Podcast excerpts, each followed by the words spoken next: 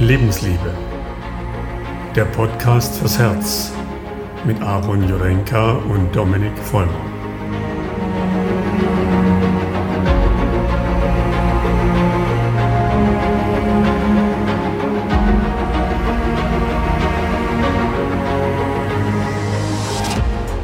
Einen wunderschönen guten Morgen, Domi.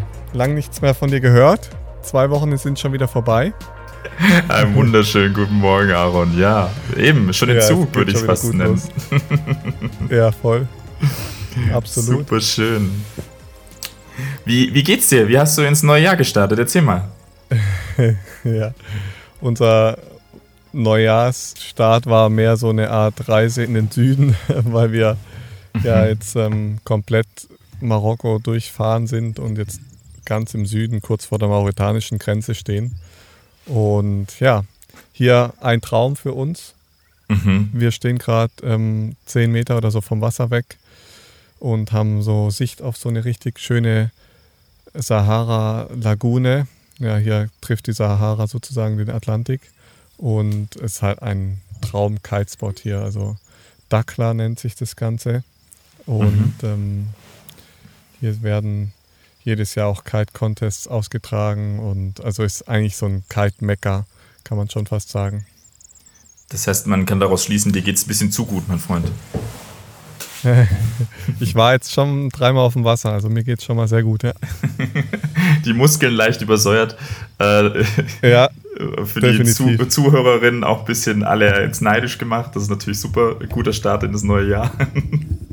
genau, also uns geht's super. So soll es doch sein. So soll es doch sein. Und bei dir so? Ich habe gehört, ja. du bist wieder in Italien. Mhm, mhm, mhm, richtig, genau. Ja, ich glaube, ähm, wir können da unsere ZuhörerInnen jetzt nochmal alle so ein bisschen mit auf die Reise nehmen, bevor wir in unser neues Thema starten. Ähm, ich habe das neue Jahr in Radovzell, also im Bodensee, gestartet. Ähm, ein bisschen unter anderen Bedingungen wie du. Deswegen bin ich auch eifersüchtig, aber es sei dir gegönnt. Ähm, und ich hoffe natürlich, dass auch alle, die zuhören, ähm, ja, gut in das neue Jahr gestartet haben, frohe Weihnachten gehabt haben. Ähm, ich denke, jetzt kommt ja ähm, morgen quasi unser Talk zu, zu Weihnachten dann raus. Und Stimmt, ja. wir widmen uns jetzt schon mal quasi dem, dem nächsten großen Thema. Und genau, ich bin seit äh, 4.1. bin ich unten in Bella Italia äh, wir, wurden, wir wurden wirklich herzlich empfangen mit noch recht äh, milden mhm. Temperaturen. Mhm. Und jetzt steht uns so das erste Mal Schnee bevor, so wie es aussieht aktuell. Weil wir sind ja recht hoch, so echt? 600 bis 700 ja. Höhenmeter. Und die, ja. die höheren Berge um uns rum, ähm, also quasi, wenn du von uns jetzt Richtung Meer schauen würdest, kommt erst nochmal ein richtiges Gebirge. Und ähm, mhm. da liegt tatsächlich richtig Schnee. Also es ist richtig was los und es soll morgen auch bei uns schneien. Cool. Ja, also. Bin ich gespannt. Mhm, mhm. Ist Schneeschippen angesagt? Bei eurem Grundstück müsst ihr ähm, fast schon einen eigenen Schneeschieber haben. Ja, richtig, ja, ist ja recht große Fläche und ich bin echt mal gespannt. Also wenn es jetzt richtig kalt wird morgen und viel Schnee hat, dann kommst du auch nicht mehr auf das Grundstück, ne? weil ähm, die mhm. Bedingungen hier hinzukommen sind so, äh, ich sag mal, umständlich, so die Straßenbedingungen ja. quasi auch, dass wir quasi dann halt auch abgeschnitten sind von der Welt im Endeffekt. Ne? Ja, spannend. Also das wird äh, ein Abenteuer. Wie lange bist du jetzt unten? Also wir sind bis nächste Woche unten und sind dann wieder Ende Januar äh, wieder zurück. Mhm. Und ich habe mir jetzt vorgenommen, die Tage ähm, auch wirklich zu nutzen, quasi um ja, die Umgebung noch so wirklich eins zu eins kennenzulernen. Wir haben jetzt die ganzen Berge hier uns schon näher angeguckt. Eben Lago di Trasimeno mhm. sind wir ähm, gestern gewesen. Das passt ganz gut ja. zu deinem Intro, zum Kiten. Ähm, wahnsinnig Wind, tolle Bedingungen. Und dann habe ich mir gedacht, jo, krass. Ich weiß, was ich Ende Januar mitnehmen muss, nämlich mein Kitezeug. Ne? Ja, ja, unbedingt. Richtig Dam gut. Damit ich wenigstens weiß, wo man ins Wasser geht, wenn du kommst, ne, damit wir loslegen können. Freue ich mich drauf. Es wird gut. Wenn ja, die Fähren irgendwann mal wieder aus Marokko fahren, dann ja. du, wer weiß, vielleicht bist du die nächsten zwei Jahre in Marokko und dann muss ich halt auch vorbeikommen, ne? Ja. Wer weiß. Ja, da musst du einfach mal nach Dachla kommen und dann. Dann dort ja, bleiben hier, demnach. Hier ist wahrscheinlich noch besser zum Kiten lernen, ja. Die das glaube ich. sind immer gut. Das glaube ich, das glaube ich. Schön. Wie viel? Ja. Bevor wir starten, wir mal ins Thema starten. Mhm, mhm. Ja. Würde ich auch sagen, das klingt doch gut. Ähm, worum geht es denn genau heute, Aaron? Ja, heute geht es wahrscheinlich um eines der größten ungelösten Rätsel unserer Existenz, mhm. würde ich sagen, nämlich mhm. unser Bewusstsein oder das menschliche Bewusst Bewusstsein. Mhm. mhm. Und was sich ja auch relativ schwer beschreiben lässt. Ja, das ist ja so ein Gefühl der Selbstwahrnehmung, mhm. der inneren Freiheit, des Lebens. Ja, jeder spürt es, denke ich, auch ein bisschen anders. Mhm. Gibt es dafür eigentlich eine Definition? Hast du da was gefunden? Ja, also eben, ich bin ja der Definitionsguy, wie man unschwerlich mittlerweile ja. merkt für alle Zuhörerinnen. Ähm, und deswegen natürlich, also wir haben einen Grundbegriff, äh, den wir quasi definieren können. Das ist ja immer ein sehr, sehr schönes Intro, um auch zu gucken, worauf können wir uns erstmal vom Begriff her einigen und dann zu gucken, wie, wie wursteln wir uns beide zusammen durch das ganze Thema und wo landen wir. Und ähm, ich würde, bevor ich die Definition sage, nochmal ganz kurz ähm, so eine kleine Überlegung in den Raum schmeißen. Kannst du ja auch nochmal kurz was dazu sagen? Ähm, und ich würde so zu Bewusstsein so als Untertitel auch so die Frage mitnehmen, ähm, wer bin ich? So als Grundfrage. Oder was bin ich? Ähm, und was macht mich im Endeffekt genau aus? Also als, als menschliches Wesen oder auch als bewusstes Wesen. Das würde ich vielleicht noch so, kannst du ja vielleicht noch kurz was dazu sagen, ähm, mit auf die Reise nehmen. Dass wir das nochmal so am Ende vielleicht nochmal uns kurz angucken können. Mhm. Das war noch so ein, so ein Gedankengang. Ja, ja, auf jeden Fall interessant, ähm, dass es bei Bewusstsein eigentlich um das Ich geht. Mhm. Und mhm. das Problem ist, dass Bewusstsein eines der Themen ist, die wissenschaftlich bisher nicht richtig erforscht werden können. Mhm. Es wurde mhm. zwar viel geforscht, aber da stecken wahnsinnig viele Ideen dahinter, aber man kann es nicht so richtig greifen. Mhm. Ja. Und ich glaube, bei Bewusstsein geht es einfach ganz stark in diesen seelischen Bereich. Mhm. Das heißt, in einen Bereich rein, mh, hm, wo der Körper nicht mehr so wirklich eine Rolle spielt. Es mhm. ist zwar verknüpft mit dem Körper, aber dieses Bewusstsein ist das, was jede Person so einzigartig macht. Mhm. Und das finde ich eigentlich extrem spannend, ähm, dass das eigentlich so unser Hauptkern und unser, ich sage jetzt mal, unser größter Punkt ist, in, der uns als Mensch ausmacht, von dem wir aber am wenigsten wissen. So. Mhm. Deswegen mhm. kann man ja auch bisher auch keine Menschen in dem Sinne nachbauen, weil wir den wichtigsten Punkt noch nicht verstehen, nämlich äh, was ist das Bewusstsein und wo liegt es überhaupt? Liegt es mhm. nur im Gehirn oder wo, wo hält sich dieses Bewusstsein auf? Oder da ja. werden wir nachher noch mal ein bisschen näher drauf eingehen. Ist, ist ein sehr schöner Punkt, ähm, weil es quasi auch noch mal so kurz widerspiegelt, hm, was uns jetzt so ein bisschen bevorsteht, ähm, weil es ein sehr, sehr komplexes Thema ist. Ne? Ähm, aber auch ein wirklich schwer greifbares Thema. Und deswegen denke ich, müssen wir uns da behutsam ähm, voranarbeiten. Ähm, und ich würde jetzt mal anfangen mit, dem, äh, mit der Definition. Und das wäre mhm. kommend aus dem Lateinischen von conscientia. Ja. Und conscientia heißt so viel wie denken, mitwissen oder bei Sinnen sein. Ja was so ein mhm. bisschen im, im, wesentlichen Sinne heißt, so die erfahrbare Existenz, ja, geistiger Zustand und Prozesse, die mit dem Denken an sich zu tun haben. So, das wären die Konnotationen. Ähm, ja, deckt sich vielleicht so ein bisschen mit anderen Begriffen, die wir dazu nehmen können. Kannst du vielleicht auch noch was dazu sagen? Ähm, das wäre Psyche, Seele, Geist. Also, also ich finde es mhm. ganz gut, wenn wir jetzt, bevor wir weitergehen, vielleicht uns so einigen, ähm, was wären auch Synonyme für Bewusstsein? Ich glaube, dann ist es für die Zuhörerinnen äh, und Zuhörer ein bisschen, bisschen greifbarer, weil wir müssen das jetzt schon, bevor wir die Reise weitergehen, ganz klar ähm, versuchen, ein bisschen einzugrenzen. Ja? Und deswegen bin ich nochmal gespannt, was du äh, dazu sagst. Aber also rein vom lateinischen Begriff denken, mitwissen bei Sinnen sein. Und wenn wir das jetzt projizieren, auch in Synonyme oder in die, in die Psyche, dann klar natürlich das Psychische ähm, im wesentlichen Sinne erfahrbare Existenz, geistige Zustände, Seele, Geist. Ja, das, das deckt sich ja auch mit dem, was ich jetzt so mhm. ähm, fühle, so oder auch mhm. jetzt so nachrecherchiert habe. Ähm, das heißt eigentlich alles, was man an mentalen Zuständen und Prozessen so erlebt. Mhm.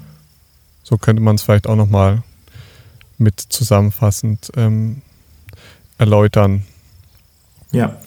Aber generell muss man schon sagen, dass ähm, der Gebrauch von Bewusstsein natürlich sehr vielfältig benutzt wird. Also ich sage jetzt mal, Bewusstlosigkeit zum Beispiel mhm. ist vielleicht das, mhm. in einem gewissen Sinn gar nicht bewusst. Ja, aber es wird häufig ähm, nicht unbedingt als Gegenteil verwendet. Mhm. Weißt du, wie ich meine? Mhm. Das heißt, wenn wir davon sprechen, dass jemand schläft zum Beispiel, könnte man ja von mhm. außen sagen, hm, der ist gerade bewusstlos, weil ich kann ihn vielleicht in dem Moment nicht ansprechen, wenn er besonders mhm. tief schläft zum Beispiel. Mhm. Und wenn ich ihn vielleicht antippe, wacht er auch noch nicht auf. Mhm. Ähm, aber er ist ja in dem Sinne nicht bewusstlos. Er ist nur in einer, in einem anderen Bewusstsein. Ja. Ähm, vielleicht in einer tieferen Schicht oder so. Ne? Ja. Also da sprechen wir dann schon wieder von Unterbewusstsein. Mhm. Äh, finde ich, find ich ein guter Punkt, um das auch mal abzugrenzen, weil jetzt in dem lateinischen Begriff ja bei Sinnen sein drinsteht, dann wäre ja klar so, okay, das Gegenteil, äh, bewusstlos sein, dann bin ich ohne Bewusstsein. Das, das können wir definitiv schon mal rausnehmen. Also wir sind, auch wenn wir bewusstlos sind, in einer gewissen Form des Bewusstseins. Also und da wäre das naheliegendste, was wir jetzt als Beispiel nehmen könnte, wäre zum Beispiel ein Nahtoderlebnis. Oder bei andere, genau, ähm, ja. ja. ich sag mal, Erlebnisse, wo ganz klar ist, und dazu zählt auch das Träumen, wenn wir in der Tiefschlafphase sind, also der ganz, ganz tiefen Schlafe, äh, Tiefschlafphase, wo wir auch am meisten regenerieren, dann sind wir ja wirklich ausgeschaltet. Also dann würde, wie du sagst, jemand von außen sagen, mhm. hey, der atmet zwar, aber der ist definitiv nicht bei Bewusstsein, was per se wirklich falsch wäre, na? Ähm, weil dort immer noch quasi Traumphasen stattfinden können. Ähm, nicht die aktivsten, na, das wäre dann eher im Rapid Eye Movement, ähm, aber im Endeffekt ähm, sind wir immer noch irgendwo in einer gewissen Form bewusst. Hm, finde ich eigentlich einen ganz schönen Einstieg, ähm, bevor wir weitergehen, weil es eine Tür öffnet, wie du es gesagt hast, zum Unterbewusstsein oder in eine nächste Ebene. Und die können wir uns mal vielleicht zusammen beleuchten. Und das wäre gerade dieses, diese Kombination zu den Nahtoderlebnissen. Spannend. Ähm, ich denke mal, zu den Nahtoderlebnissen findet man relativ viel im Internet. Und im, mhm. ich habe auch mal ein Buch gelesen ähm, von einem, der ein Nahtoderlebnis so richtig ähm, lebendig auch beschreibt. Mhm. Und da hat man ja nicht das Gefühl, dass das irgendwie eine Form von Bewusstlosigkeit ist, mhm. sondern eher so eine Art Abtrennung des Bewusstseins vom Körper. Mhm.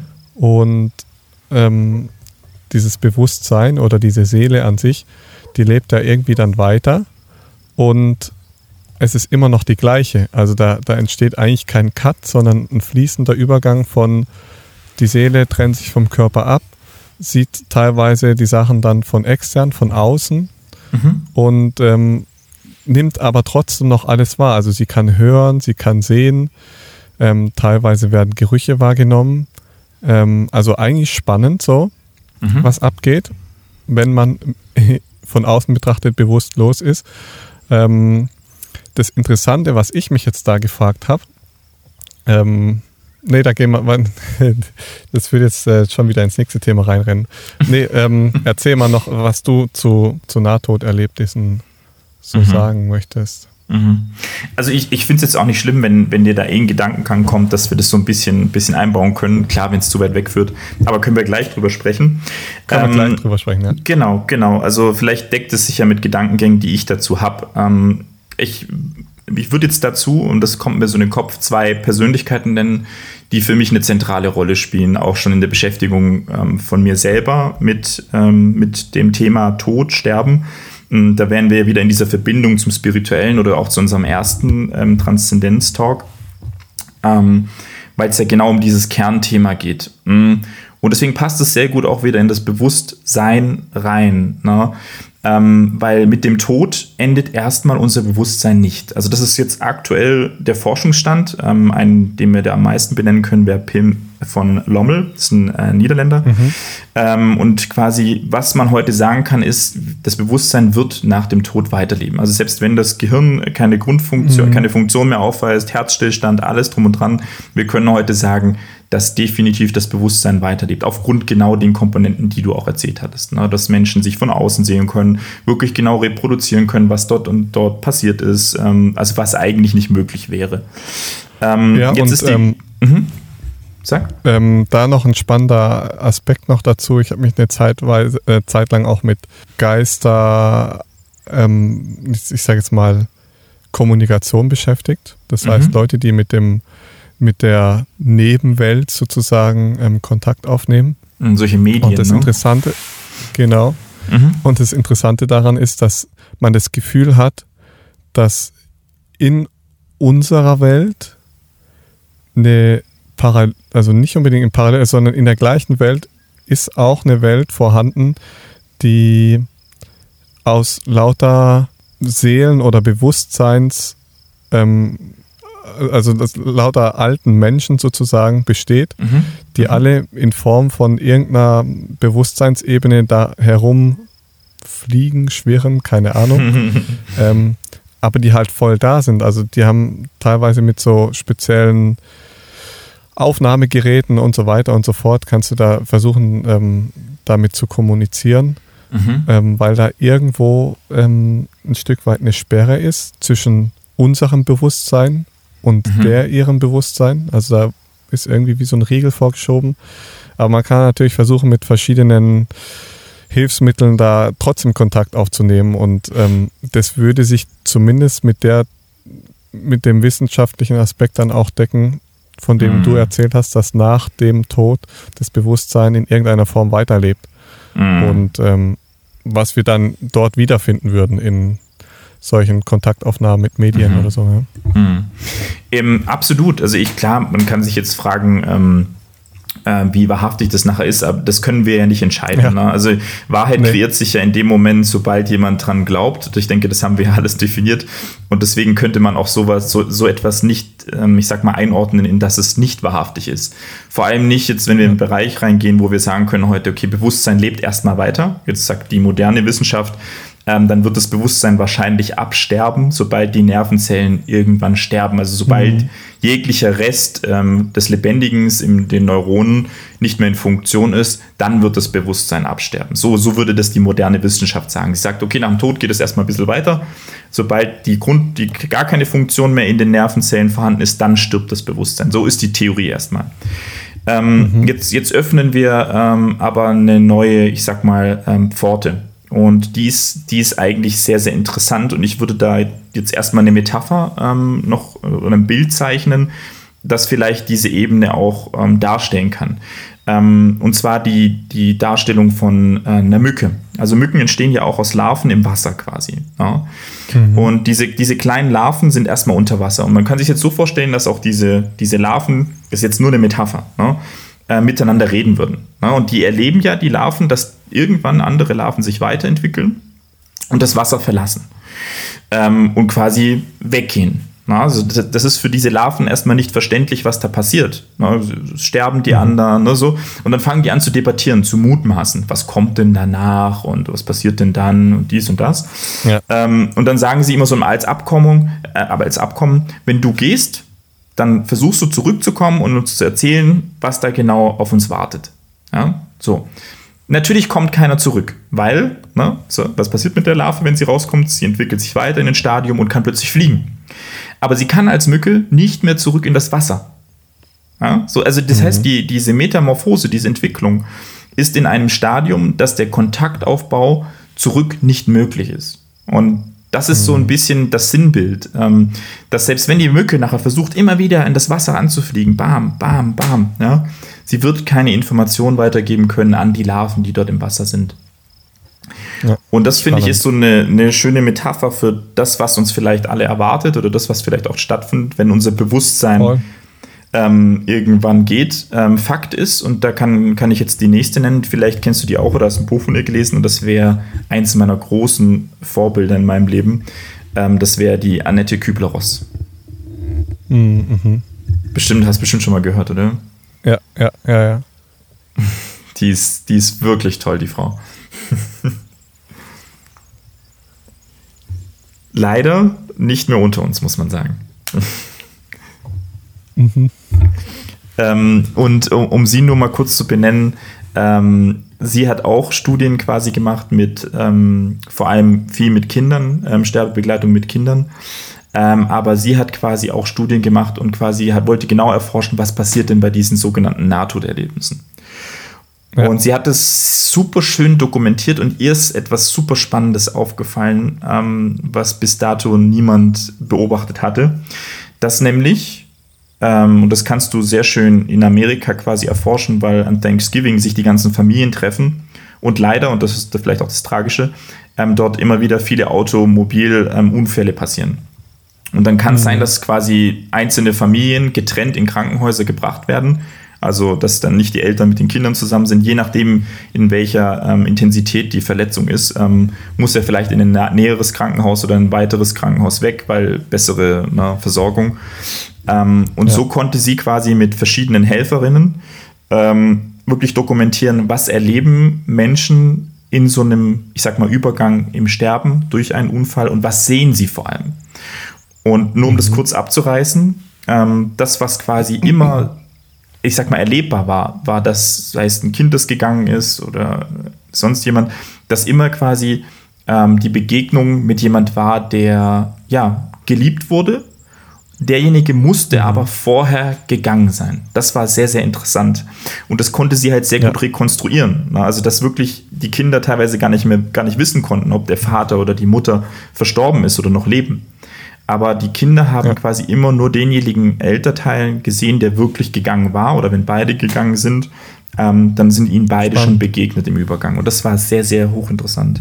Ja, das ähm, deckt sich auch mit dem, was ich gelesen habe. Es werden interessanterweise auch die Personen, die man dort antrifft dann, oder also diese, ich meine, die Erinnerung, die man an diese Person hat. Ich, es ist interessant, dass man das auch nicht so richtig rausfindet, an was man die dann erkennt mhm. aber man erkennt sie. Ja, also das heißt, diese geliebte Person, die dann da auftritt in dieser weiteren Bewusstseinsebene, ähm, die wird in irgendeiner Form erkannt mhm. und sie wird immer so erkannt, wie man sie verlassen hat.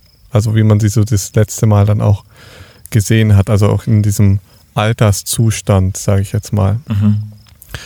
Und was ich mich da frage, ähm, was passiert mit den ähm, Kindern, die dann so relativ früh auch versterben, die ja, die noch viel zu klein sind, um so ein richtiges, so eine richtige Persönlichkeit zu entwickeln oder mhm. ein Bewusstsein zu entwickeln, ähm, zieht man mhm. die dann, weil da habe ich teilweise schon so Berichte gehört, dass man dann die Kinder etwas älter erlebt als wären mhm. die gewachsen. Mhm. Ähm, aber weißt du, aber du erkennst trotzdem, ah, das ist ähm, mein verstorbenes Kind oder das Kind, was ich damals verloren habe bei der Geburt oder so.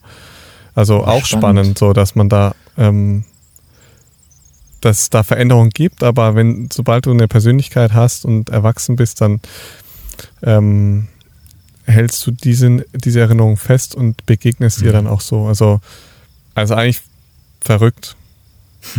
Aber also ja, also aber interessant, oder? Also wie wenn mh, hm, das Bewusstsein von diesem Lebewesen, was gegangen war, ähm, weitergewachsen ist, oder ne? Also genau. Ja. Also ver ja. verrückte Vorstellung.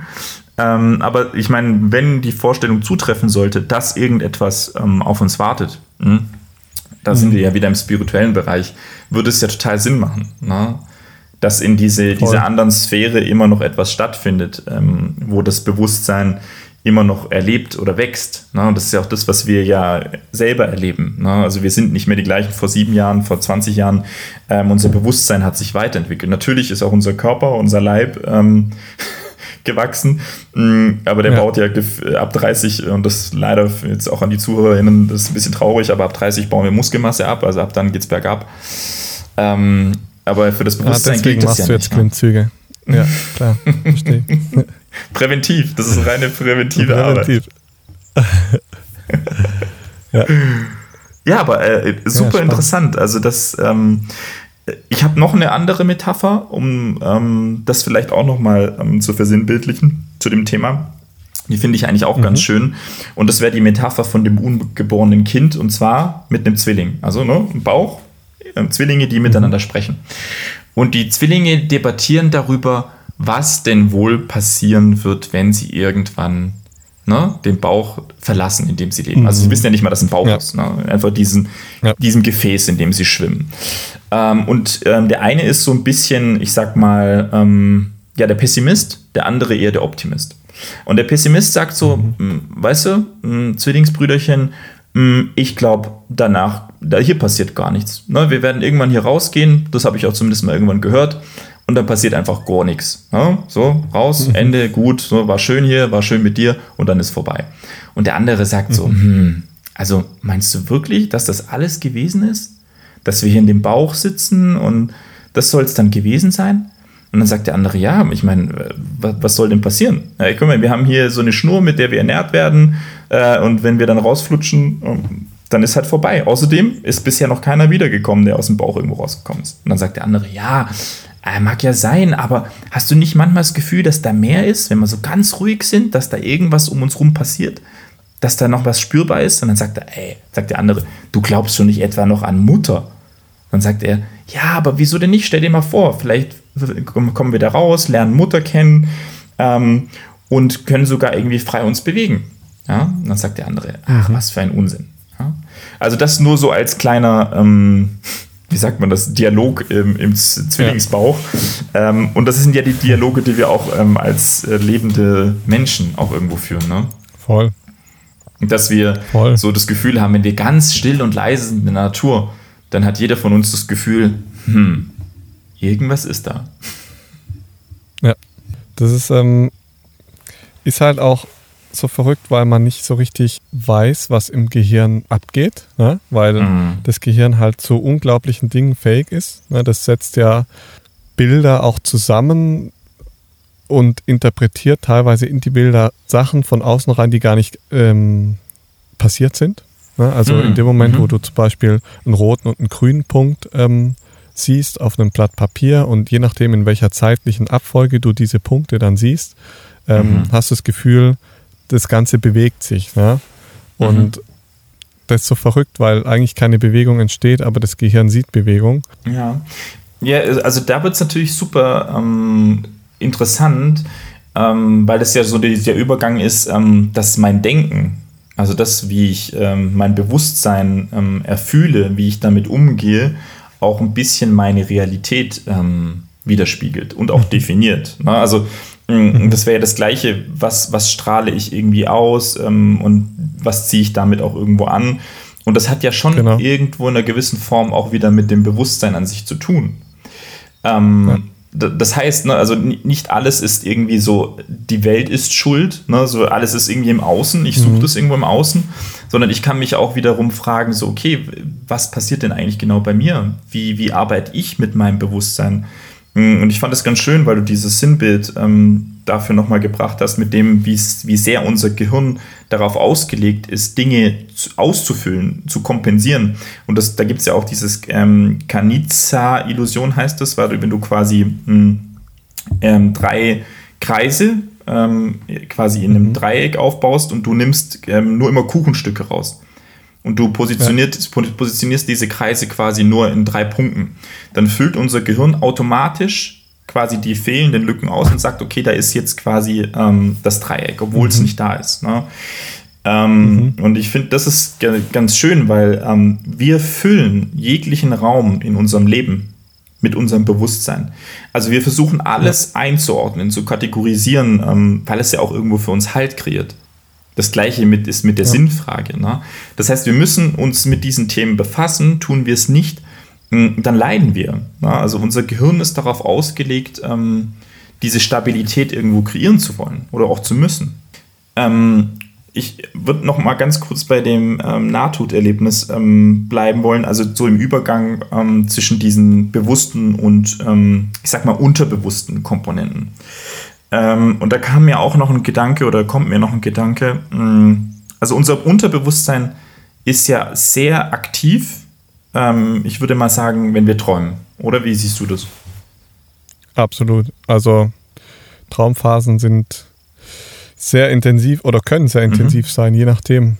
Ja, Und unterschiedlich. ähm, ähm, ich finde es, also ich weiß nicht, ob du von, von dem Bereich schon gehört hast, dem luziden Träumen. Ja, Ähm, ich habe mich ja auch mal eine Zeit lang mit befasst, ja. ja. ne? Äh, super tolles Thema. Da habe ich eine kleine Anekdote aus, äh, aus meinem eigenen Leben. Ähm, also ich kann, mhm. ich konnte nie lucide, äh, lucid träumen. Also ich, ich bin dem nicht, äh, ist nicht möglich für mich. Mhm. Und jetzt kommt eine Geschichte, die für mich, also mit meinem eigenen Bewusstsein, mich sehr verwirrt hat. Mhm. Und ich hatte eine ähnliche Phase, wie du es gerade beschrieben hast, wo ich mich mit dem Thema befasst habe.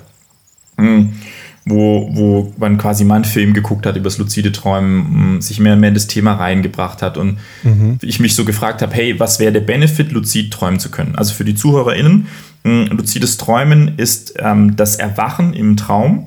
Also ne, man, wir träumen immer noch, aber wir, wir merken, uns wird bewusst, dass wir träumen.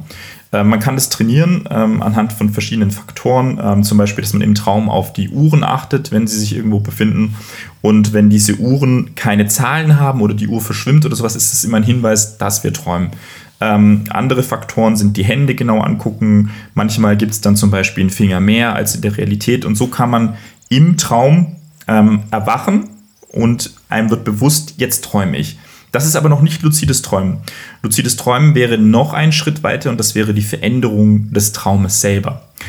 Das heißt, wir werden zum Schöpfer unseres Träum Traumes, so kann man sagen. Ja, also wir sind nicht mehr nur Geschöpf, wir sind so unterbewusst, dümpeln wir rum und sind gefangen im Traum, sondern jetzt sind wir die Schöpfer unseres Traumes. Wir können alles machen, was wir wollen.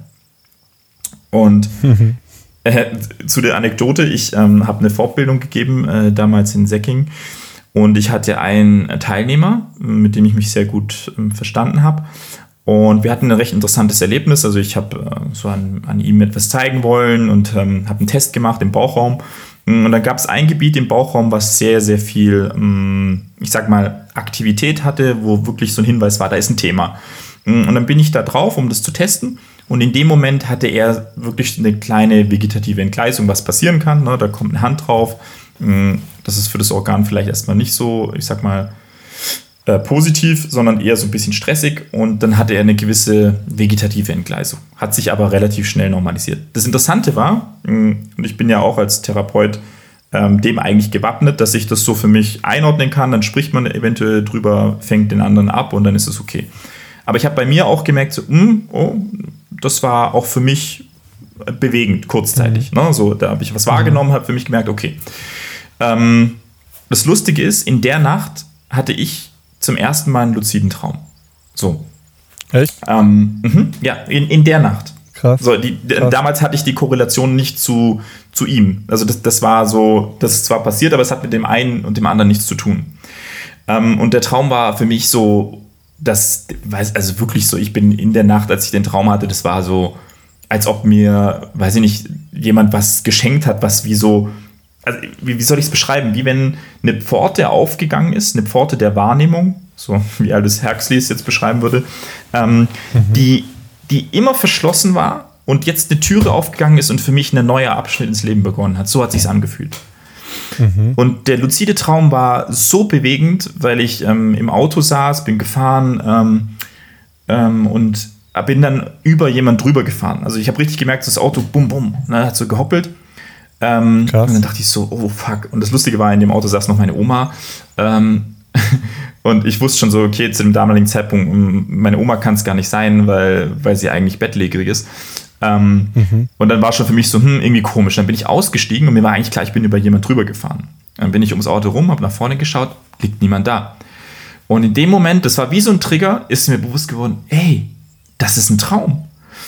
Also wirklich so dieses Erwachen ich bin aber im Traum weiter drin geblieben, bin ins Auto gesprungen und habe aufs Gas gedrückt und gesagt, jetzt fliege ich nach New York.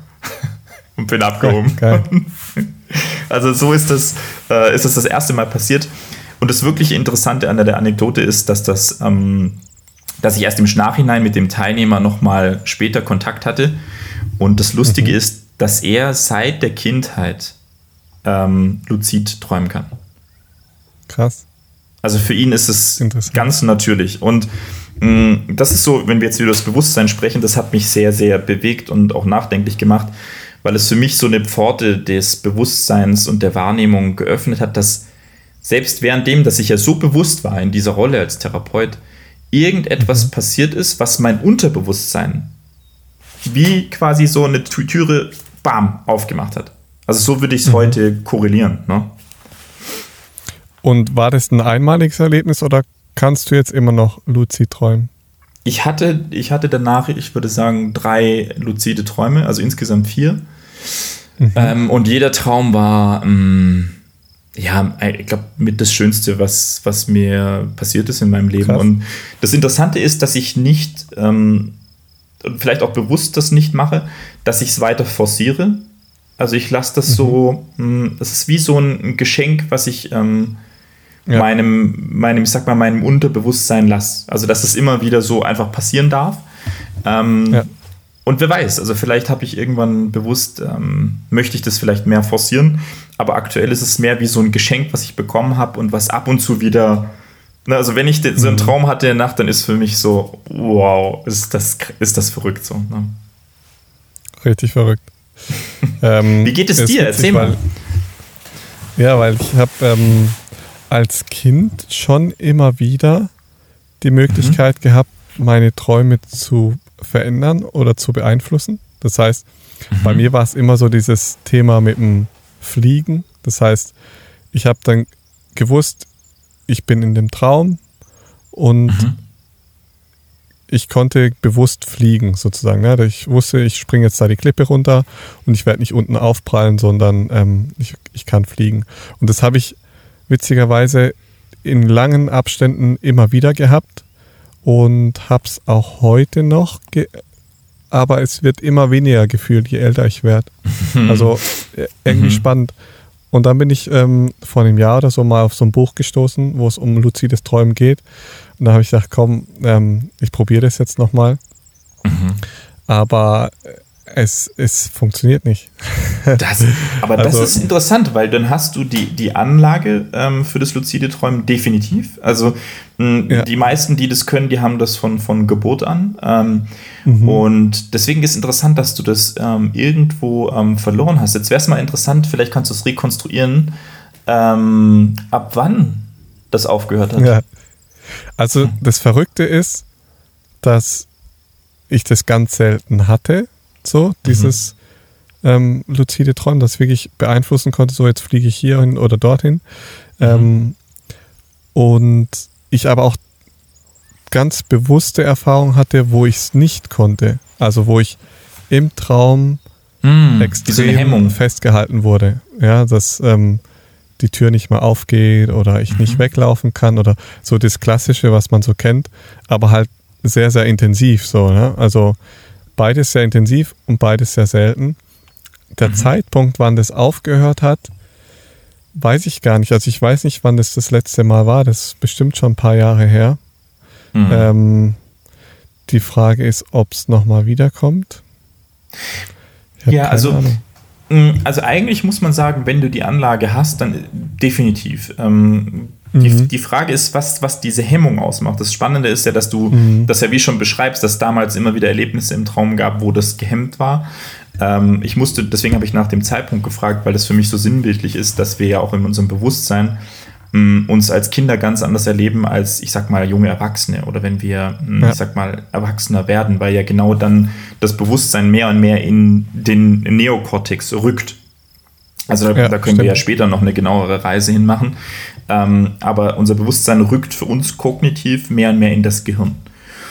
Ähm, und da, da, da liegt ja schon irgendwo ein gewisser Fehler, weil unser Bewusstsein nicht nur auf das Gehirn an sich, ähm, ich sag mal, begrenzt ist, und, sondern eben genauso im Bauch liegt oder auch im Herz liegt. Na, also unser Bewusstsein alles, was, was lebt, ist für uns Teil unseres Bewusstseins. Deswegen erleben wir uns auch immer als Ganzes. Da wären wir auch wieder bei den Nahtoderlebnissen selbst wenn du irgendwann in deinem Leben quasi einen Fuß verloren hast oder erblindet bist, mhm. im Nahtoderlebnis ist all das wieder da. Also du erlebst dich mhm. immer als komplettes Lebewesen.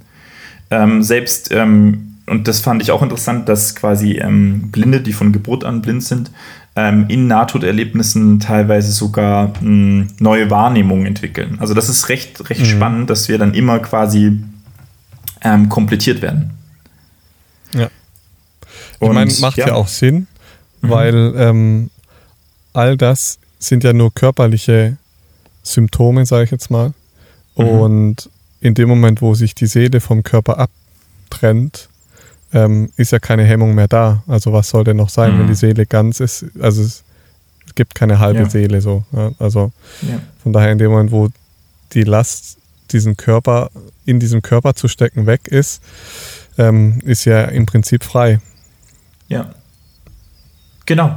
Und dann ist es diese, diese Verbindung zum Leiblichen, ähm, ist ja gelöst. Ne? Und dann, dann ist ja das Ja. Bewusstsein wieder komplettiert, weil jetzt sind wir ja noch mit diesem Leiblichen ähm, ganz tief und eng verbunden. Das ist ja Teil unseres Erlebens vom Bewusstsein. Das ist ja nicht abgetrennt. Das ist ja auch Teil von unserer Sinneswahrnehmung.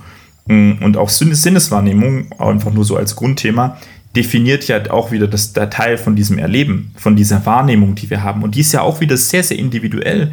Jeder von uns sieht und erlebt die Welt ähm, auf seine Art und Weise, in seinem Bewusstsein.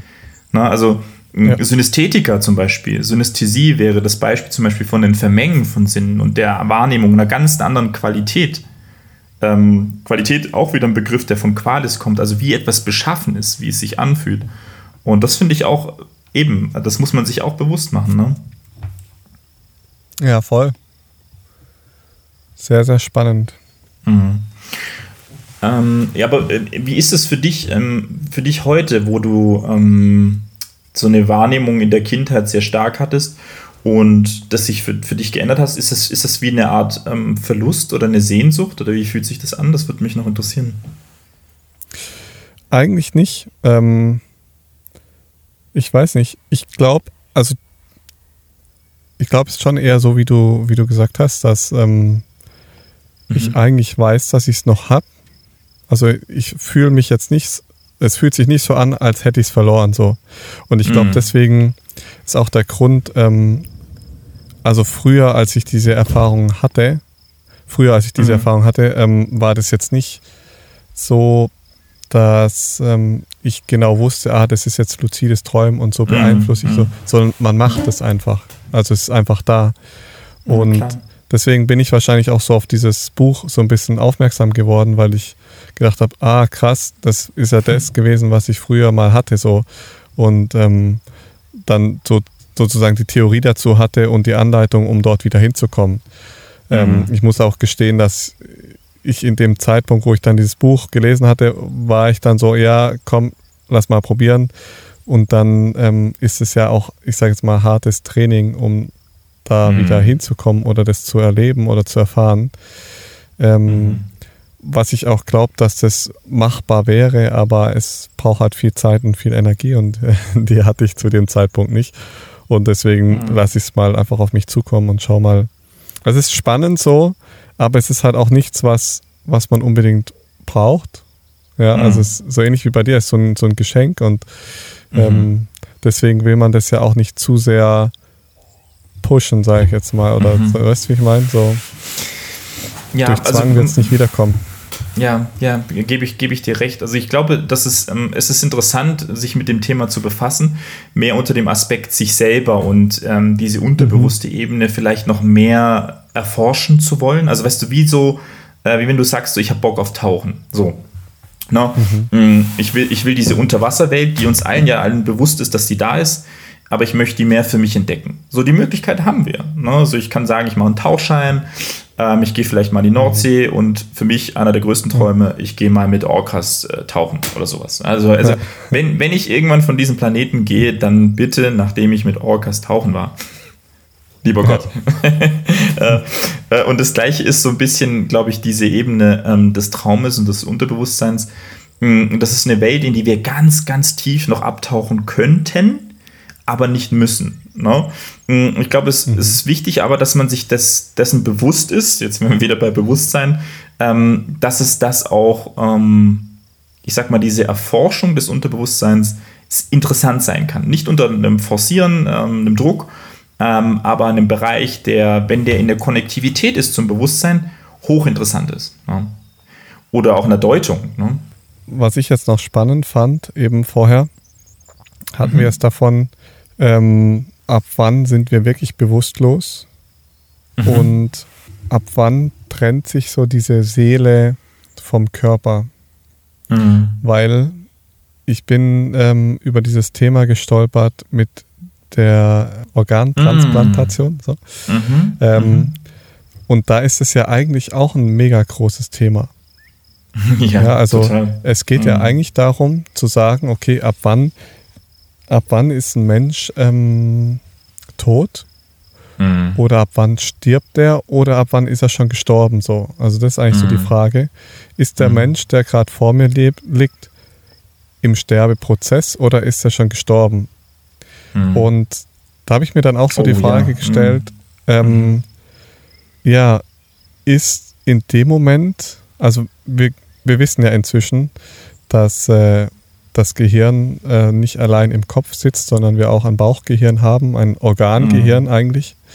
Mhm. Und interessanterweise war das ganz am Anfang bei der Organtransplantation so, dass man davon ausgegangen ist, wenn jemand keine Reflexe zeigt, mhm. dann ist dieser Mensch tot. Ja, also es, er hat keine Reflexe mehr. Ähm, das Gehirn reagiert auf keinerlei Reize. Ähm, mhm. Und in dem Fall sind nur noch die von außen ähm, die Instrumente von außen dafür da, dass die Lunge, dass das Herz alles noch funktioniert und der Körper am Leben gehalten wird.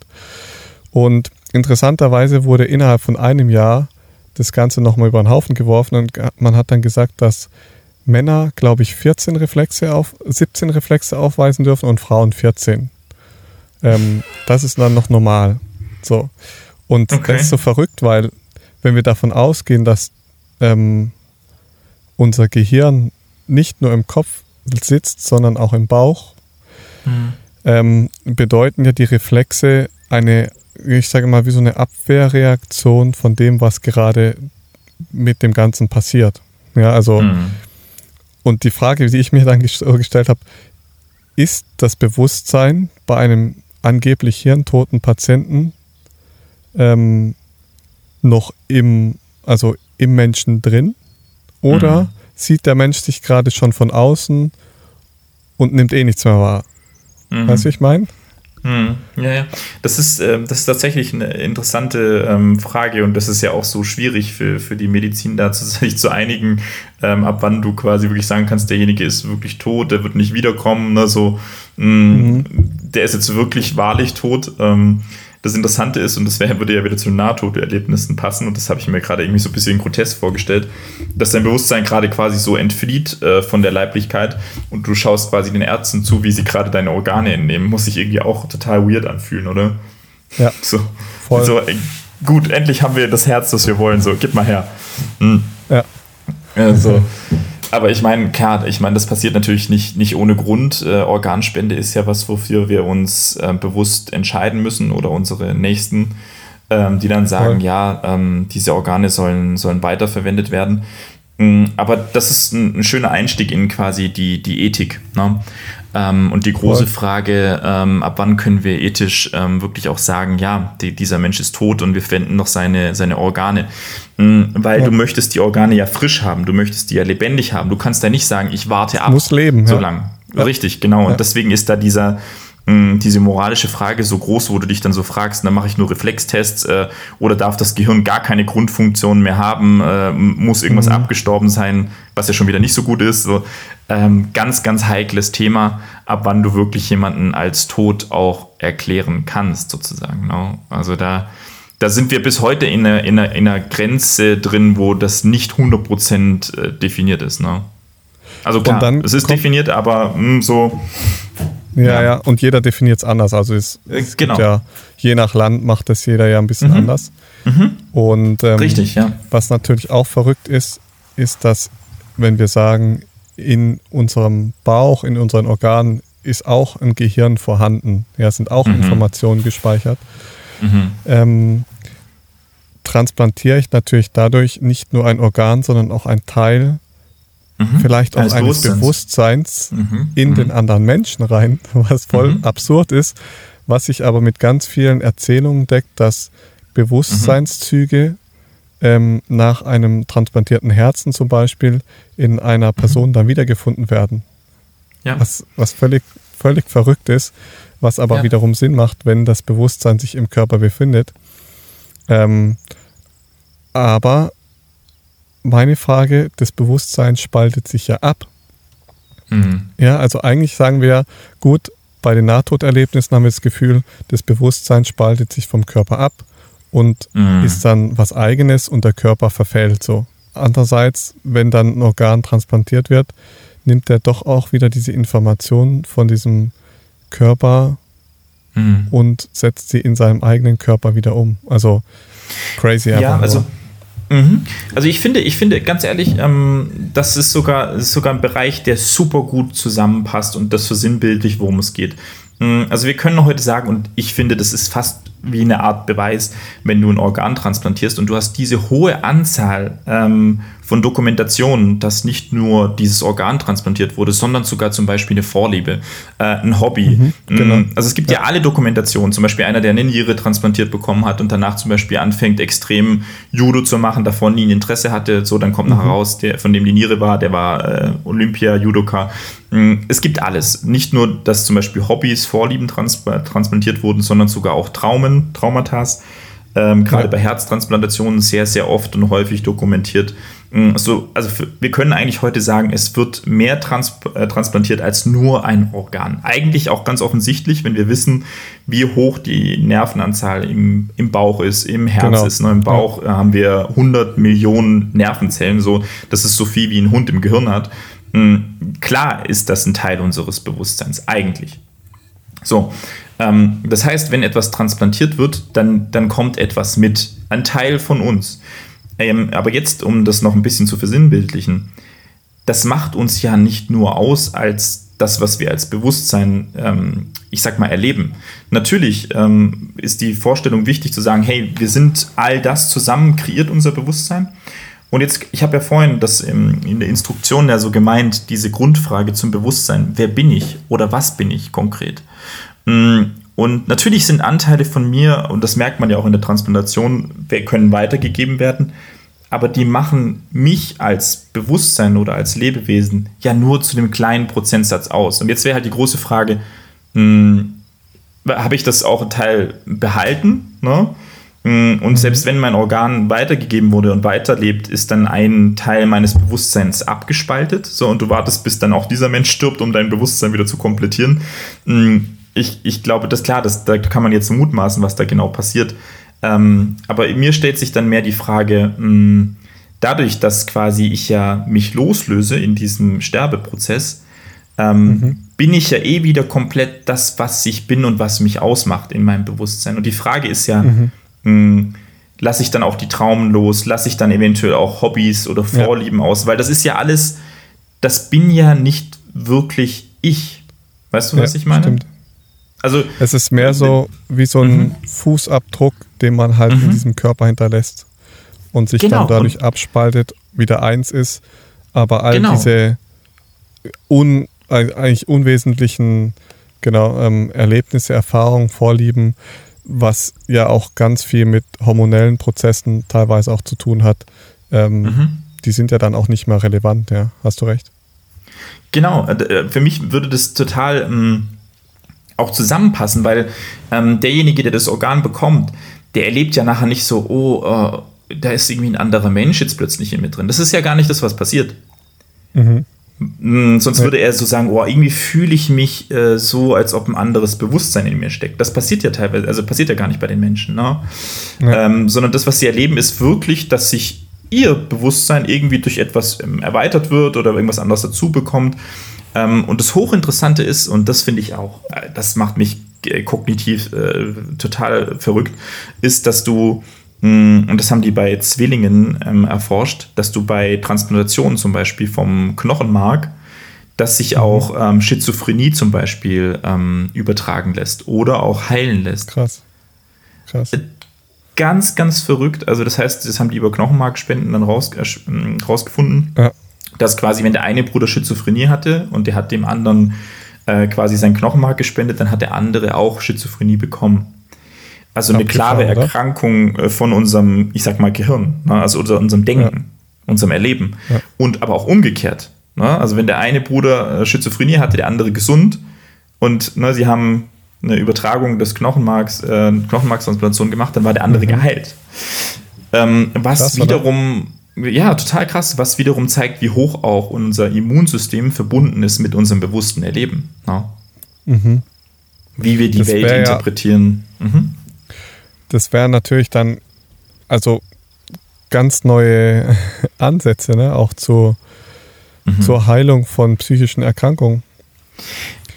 Absolut. Und wie sehr dieses, ähm, ich sag mal, ähm, Immunsystem auch hier eine Rolle spielt in der Kommunikation mhm. mit unseren Neuronen. Und das Spannende mhm. ist ja, Schizophrenie ist ja eine Ich-Störung. Ne? Ja? Ähm, also meinem, meinem bewussten Erleben von meinem Ich, also nicht zu verwechseln Genau, mit einer dissoziativen Identitätsstörung, das wäre multiple Persönlichkeitsstörung.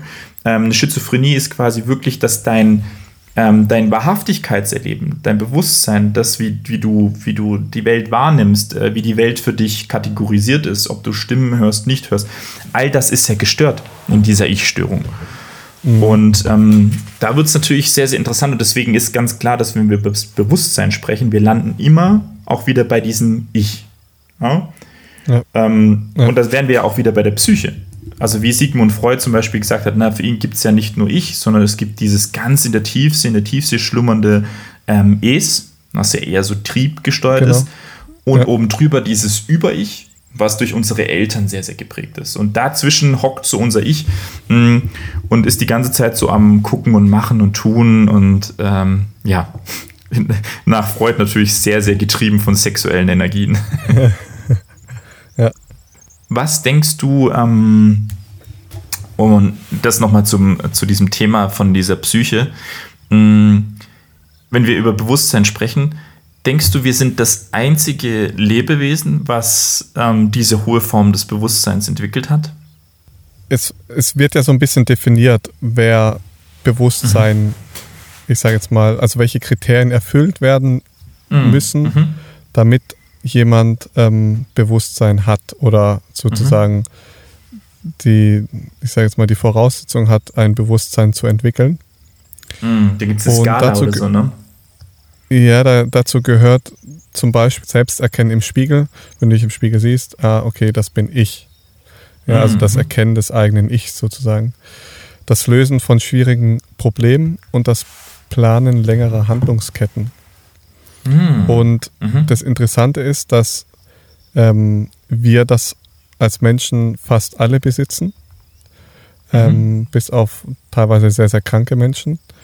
Ähm, interessanterweise auch Alzheimer, wo das dann langsam verschwindet und verblasst, ähm, mhm. was sehr, sehr mhm. schade und sehr, sehr traurig ist, ähm, wenn man praktisch sein Bewusstsein langsam degenerativ gefühlt verliert. Ähm, aber interessanterweise besitzen auch teilweise Menschenaffen diese Fertigkeit. Ähm, mhm. und mhm. andere Säugetiere aber dagegen eher nicht. Also sehr, sehr spannend, dass nur sehr, sehr wenige Lebewesen auf der Welt diese Fähigkeit dieses aktiven Bewusstseins besitzen.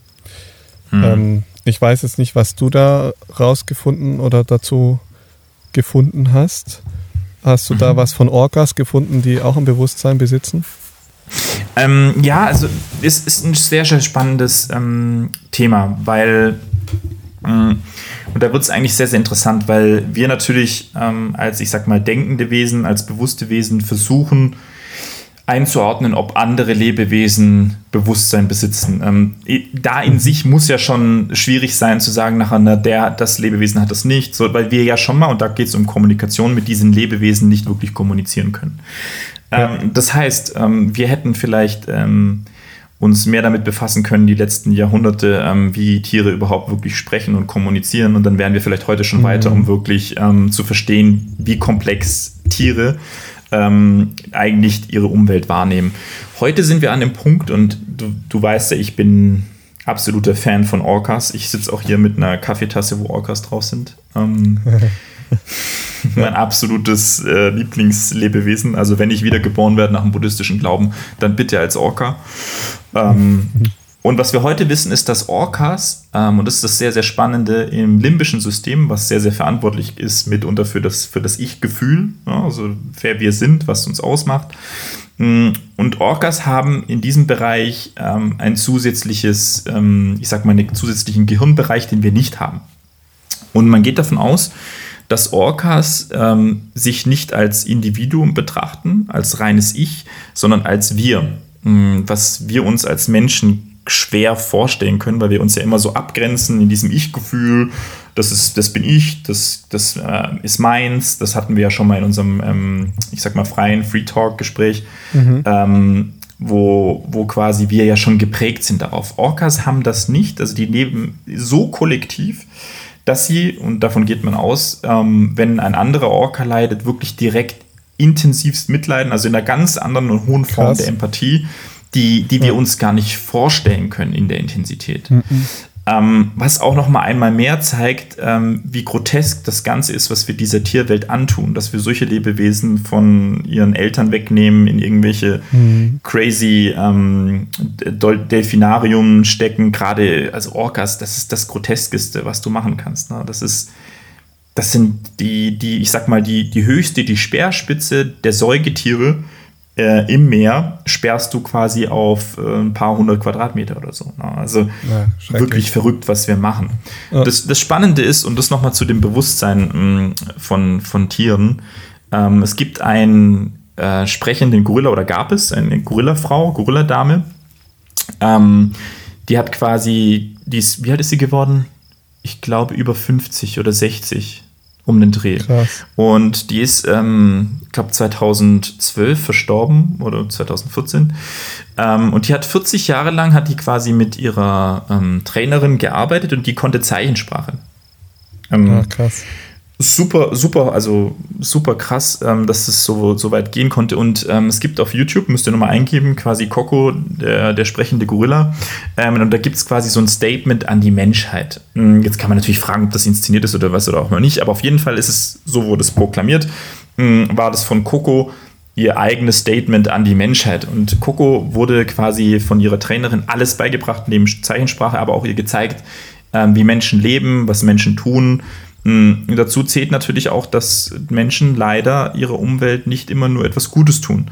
Und das war super interessant, weil sie quasi so als Botschaft an die Menschheit in Zeichensprache so gesagt hat, hey, ähm, ihr, ihr, Menschen, ihr seid manchmal ein bisschen, ne, ein bisschen dumm, ähm, aber Coco liebt äh, die Tiere, Coco liebt die Erde, Coco liebt auch den Menschen und so quasi so mit der Bitte, äh, dass die Menschen wieder erwachen und anfangen, die Natur zu schützen. Mhm. Und das zeigt für mich was ganz Spannendes, weil wir ja über Bewusstsein sprechen, was für mich auch ähm, ja, bewusst oder auch achtsam wahrnehmen zu können, dass wir selber auch lebendig sind, ähm, dass wir Teil von all dem sind, dieser Umwelt, von dieser abhängig sind. Mhm. Und unsere, und das ist so die große Frage, die ich mir auch dann so ein bisschen stelle oder gestellt habe, ist, was ist denn eigentlich unsere Aufgabe als so hochentwickeltes, bewusstes Lebewesen? Mhm. Ähm, was ist, was ist der, der Sinn, den wir uns als Menschheit geben können, auch für die Zukunft? Ja.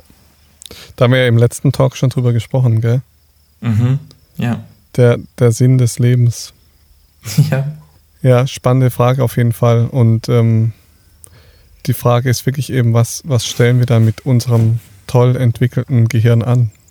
Mhm. Mhm. Verbrauchen wir nur Ressourcen oder schaffen wir Neues, gell? Ja. Weil wir eigentlich diese schöpferische Gabe eigentlich in uns tragen. Ja, genau. Eben, das ist ja genau das, ne? so als Geschöpf, aber auch erschaffen, ähm, schöpfen zu können mit diesem hochentwickelten Bewusstsein, ähm, aber eigentlich auch damit der großen Aufgabe, ähm, das auch zu schützen und zu bewahren in, in, in, dem, in diesem Kontext, in dem wir leben, ähm, ist fast offensichtlich. Ich glaube, wenn jeder, jeder Mensch bewusst in sich reinspürt und guckt, ähm, was, ist denn, was ist denn wichtig ähm, auf diesem Planeten oder was ist für mich wichtig? Ich glaube, dann spüren mhm. wir alle diese nahe Verbundenheit, dieses, dieses große Konstrukt zu schützen und zu bewahren. Und ich glaube, dass der Mensch ähm, leider schon sehr, sehr früh begonnen hat, diese Konnektivität, diese Verbundenheit zur Natur ähm, loszulösen, diese, die Natur mehr zu instrumentalisieren und dass wir quasi in der Geschichte wirklich diese, diese tiefe Verbundenheit ja ein bisschen überdeckt haben, leider. Ja, das stimmt. Ja, aber ich denke auch da werden wir irgendwann wieder zurückkommen. Wahrscheinlich zwangsläufig, ja, oder? Ja, weil wenn irgendwann die Natur mehr oder weniger sagt, nee, ähm, bis hier aber nicht weiter, mhm. dann wird sich der Kreislauf wieder von vorne fortsetzen. Mhm. Ja. Ähm, ich ich würde noch mal ganz kurz ähm, ähm, zu einem Punkt wollen, und da kommen wir jetzt so ein bisschen auch sehr in die, in die Philosophie, Ähm, und deswegen war es jetzt eigentlich nochmal ganz gut und ähm, auch gut für die Abtrennung zwischen ähm, Geist und Gehirn. Und das sind zwei Begrifflichkeiten, die wir uns vielleicht nochmal genauer ähm, ankönnen, angucken können. Nämlich Körper und Gehirn. Und da gibt es eine spannende Thematik und da kommen wir so rein in die Philosophie und da gibt es einen Begriff, ich weiß nicht, ob du den schon mal gehört hast, das wäre die Leib-Seele-Problematik. Ja, also diese, mhm. mh, diese Verbindung zwischen Geist, Materie, ja, so, ähm, und da gibt es in der Philosophie wirklich einen Riesenbereich, wo quasi sich gestritten wird von der Grundvorstellung. Ja. Und da dachte ich, da können wir vielleicht mal so ein bisschen skizzieren, wo stehen wir denn heute und woher kommen wir von der Grundvorstellung, was denn genau diesen, dieses körperliche, Körper-Geist, ähm, ich sag mal, Dilemma angeht. Ja. Mhm. Ja, weil, also dem, man muss sich so vorstellen, wir haben ja das materielle Gehirn und in der Philosophie sagt man dann so, okay, das Gehirn ist Materie. Erstmal. Ne? Das ist, glaube ich, uns allen klar. Hm, Materie bedeutet, es ist quasi äh, ein Neuron. Und jetzt haben wir dem gegenübergestellt quasi den Geist. Und der Geist ist ja was Immaterial, Immaterielles. Das ist quasi genau. eine immaterielle Substanz. Und das Interessante ist, und da kommen wir jetzt halt zu dieser Leib-Seele-Problematik, ähm, die ja sehr, sehr früh schon thematisiert wurde, und begonnen hat das ganze Thema so ein bisschen mit dem Animismus. Ich versuche das mal so ein bisschen zu skizzieren, da können wir drüber sprechen. Mm, und das geht zurück auf Platon und ähm, Augustinus. Also sehr, sehr, sehr, sehr früh griechische Zeit. Ähm, und da ging man davon aus, dass der Geist, na, das Immaterielle, wirkt auf das Gehirn und den Körper. Aber nicht umgekehrt. Ja? Mhm. Also das ist quasi das, wo das Ganze mal begonnen hat. Man hat so quasi gesagt, dass wir haben diesen Geist und der wirkt auf den Körper und that's it.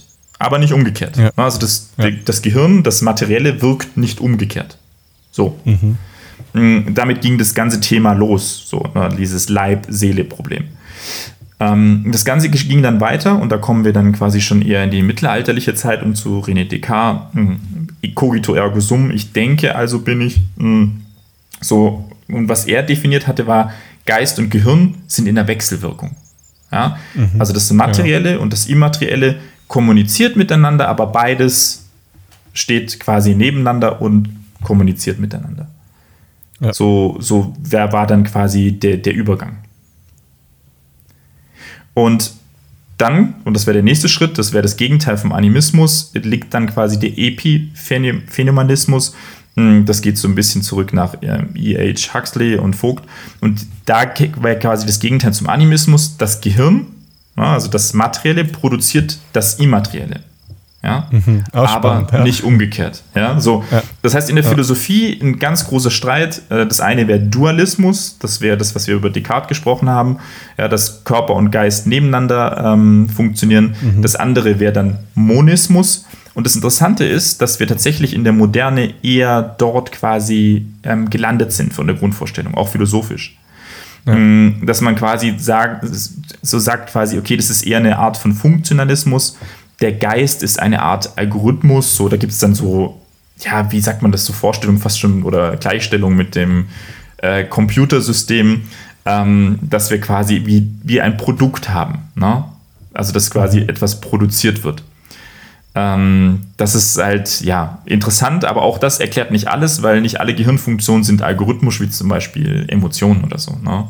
Ja. Äh, und das heißt, wie du es eigentlich schon beim Intro vorhin gesagt hast, ähm, wir können bis heute nicht 100% sagen, was Bewusstsein wirklich ist. Also man hat sich verabschiedet von diesem Dualismus-System.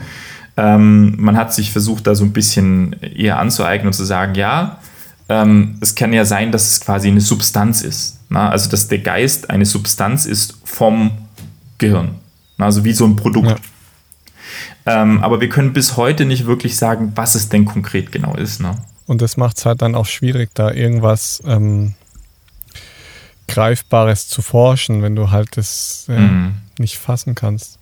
Aber umso ja. spannender halt, dass, dass wir heute, wo wir so eben wie du schon, schon äh, immer wieder gesagt hast, so wo wir uns selber so als die Speerspitze der Welt sehen, eigentlich, ne, dass wir, oder des Universums schon fast, ähm, mhm. dass wir aber überhaupt das, was uns eigentlich ausmacht, überhaupt nicht fassen können. Also es steht schon in großem Widerspruch zu unserem ganzen Leben, zu unserem ganzen Denken. Hm, ja. Hm.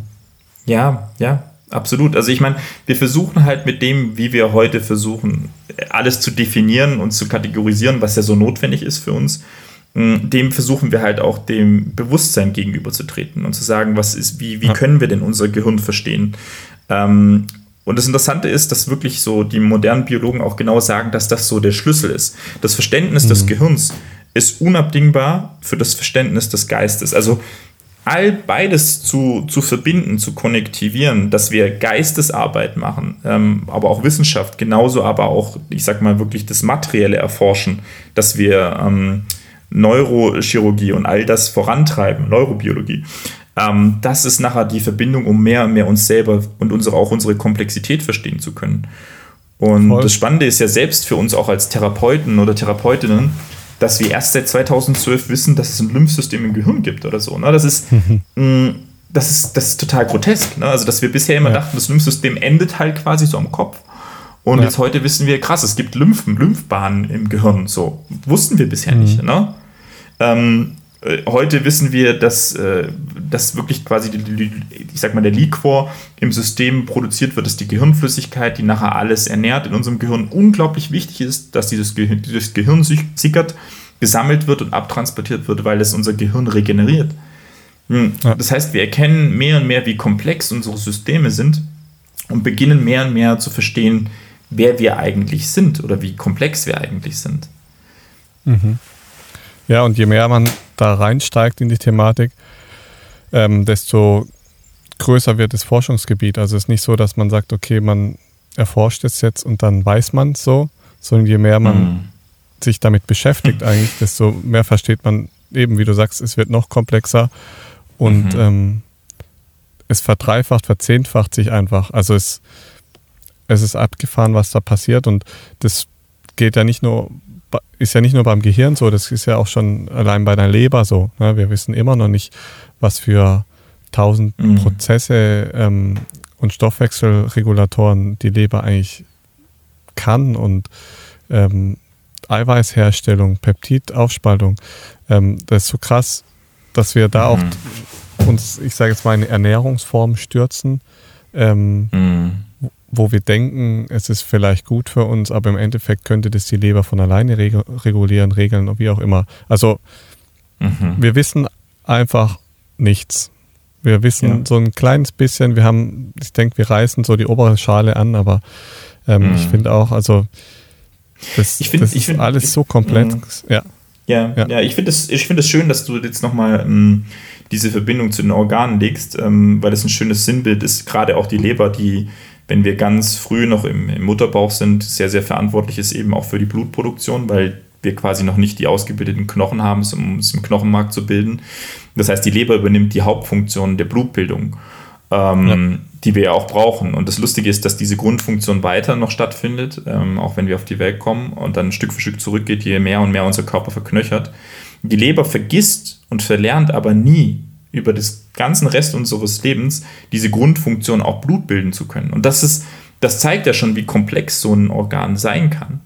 Ähm, ja. Und auch heute ist es ja für uns ähm, erst so ein neues Erkenntnis, dass wir sagen, hey, ich kann den Appendix vermiformis, Appendix ist ähm, äh, mhm. auf Deutsch gesagt quasi der, also für die ZuhörerInnen, mh, mm, ist nicht der Blinddarm, wichtig, nicht zu verwechseln. Man denkt immer, es wäre der Blinddarm ähm, sondern es ist der Wurmfortsatz. Also das kleine Stück, was so runterlümmelt ähm, neben dem Blinddarm, das ist der Appendix und der wird weggeschnitten. Ähm, dass wir erst heute beginnen, uns zu, ähm, zu verstehen, dass zum Beispiel ein Appendix, ja, also dieses kleine Ömmelchen, unglaublich wichtig ist für das Immunsystem vom Darm, als, mhm. ich sag mal, Reminder, als Gedächtnis für die Darmflora, aber auch für das Ganze, ich sag mal, da sind ganz viele Lymphknoten drin, also das heißt auch unser Immunsystem im Darm ist ganz, ganz sehr, sehr, ich sag mal, hochgetriggert vom Appendix. Und das Spannende ist, wenn ich sowas einfach wegschnippel und sage so, ey, das ist nicht wichtig, ähm, dann werde ich dem ganzen Darmsystem und dem Darmgehirn leider nicht gerecht. Und erst heute erkennen wir, okay, wir machen Untersuchungen, ja, bei dem und dem wurde der Appendix ja. entfernt, Appendizitis, und man merkt, hey, das Immunsystem hat einen extrem hohen Impact. Das gleiche gilt für die Mandeln oder auch für die Milz. Aber man hat damals gesagt, wenn es eine kleine Ruptur in der Milz gab, hat man gesagt, lieber die Milz mal rausnehmen. Also ist ja nicht so wichtig, mhm. man kann auch ohne Milz mhm. leben. Ja, so ist auch ein sehr schönes Beispiel. Heute wissen wir, wenn die Milz entfernt wurde, steigt das Risiko für eine Sepsis, also eine Blutvergiftung im Körper, auf 1%. Davor sind wir bei 0,0 noch irgendwas. Ja? So, Krass. also von 0,0 noch irgendwas geht dann die Wahrscheinlichkeit auf 1% hoch. Und selbst da wird der Wissenschaft dann bewusst, hey, wenn wir auf 1% kommen, das ist echt beschissen. Also was versuchen wir? Wir versuchen die Milz zu retten. Ähm, ja. Beim Appendix sind wir leider noch nicht da, dass wir sagen, wir wollen den je, jetzt jedes Mal retten. Mhm. So, es gibt immer leider noch die, die Ärzte oder Ärztinnen, die nachher dann sagen, ja, wissen Sie, Sie hatten ja diese extremen äh, Beschwerden. Wir haben jetzt mal vorsichtshalber auch den Appendix entfernt. Jetzt sind Sie sicher.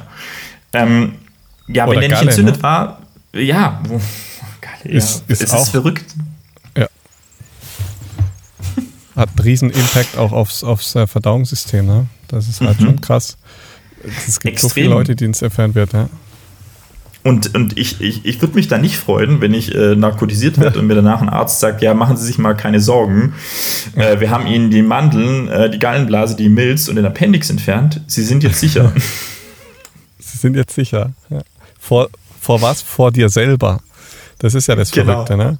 Wenn wir davon ja. ausgehen, dass, dass jedes Symptom im Körper auch irgendwo eine Funktion hat, ähm, mhm. ja, dann ist die Frage, ob, ob sich das lohnt, diese, diese Funktion einfach mal kurz zu entfernen. Weil genau. das Problem sagen, besteht ja, halt immer noch. Ja, ja, ja es, es, könnte ja entarten.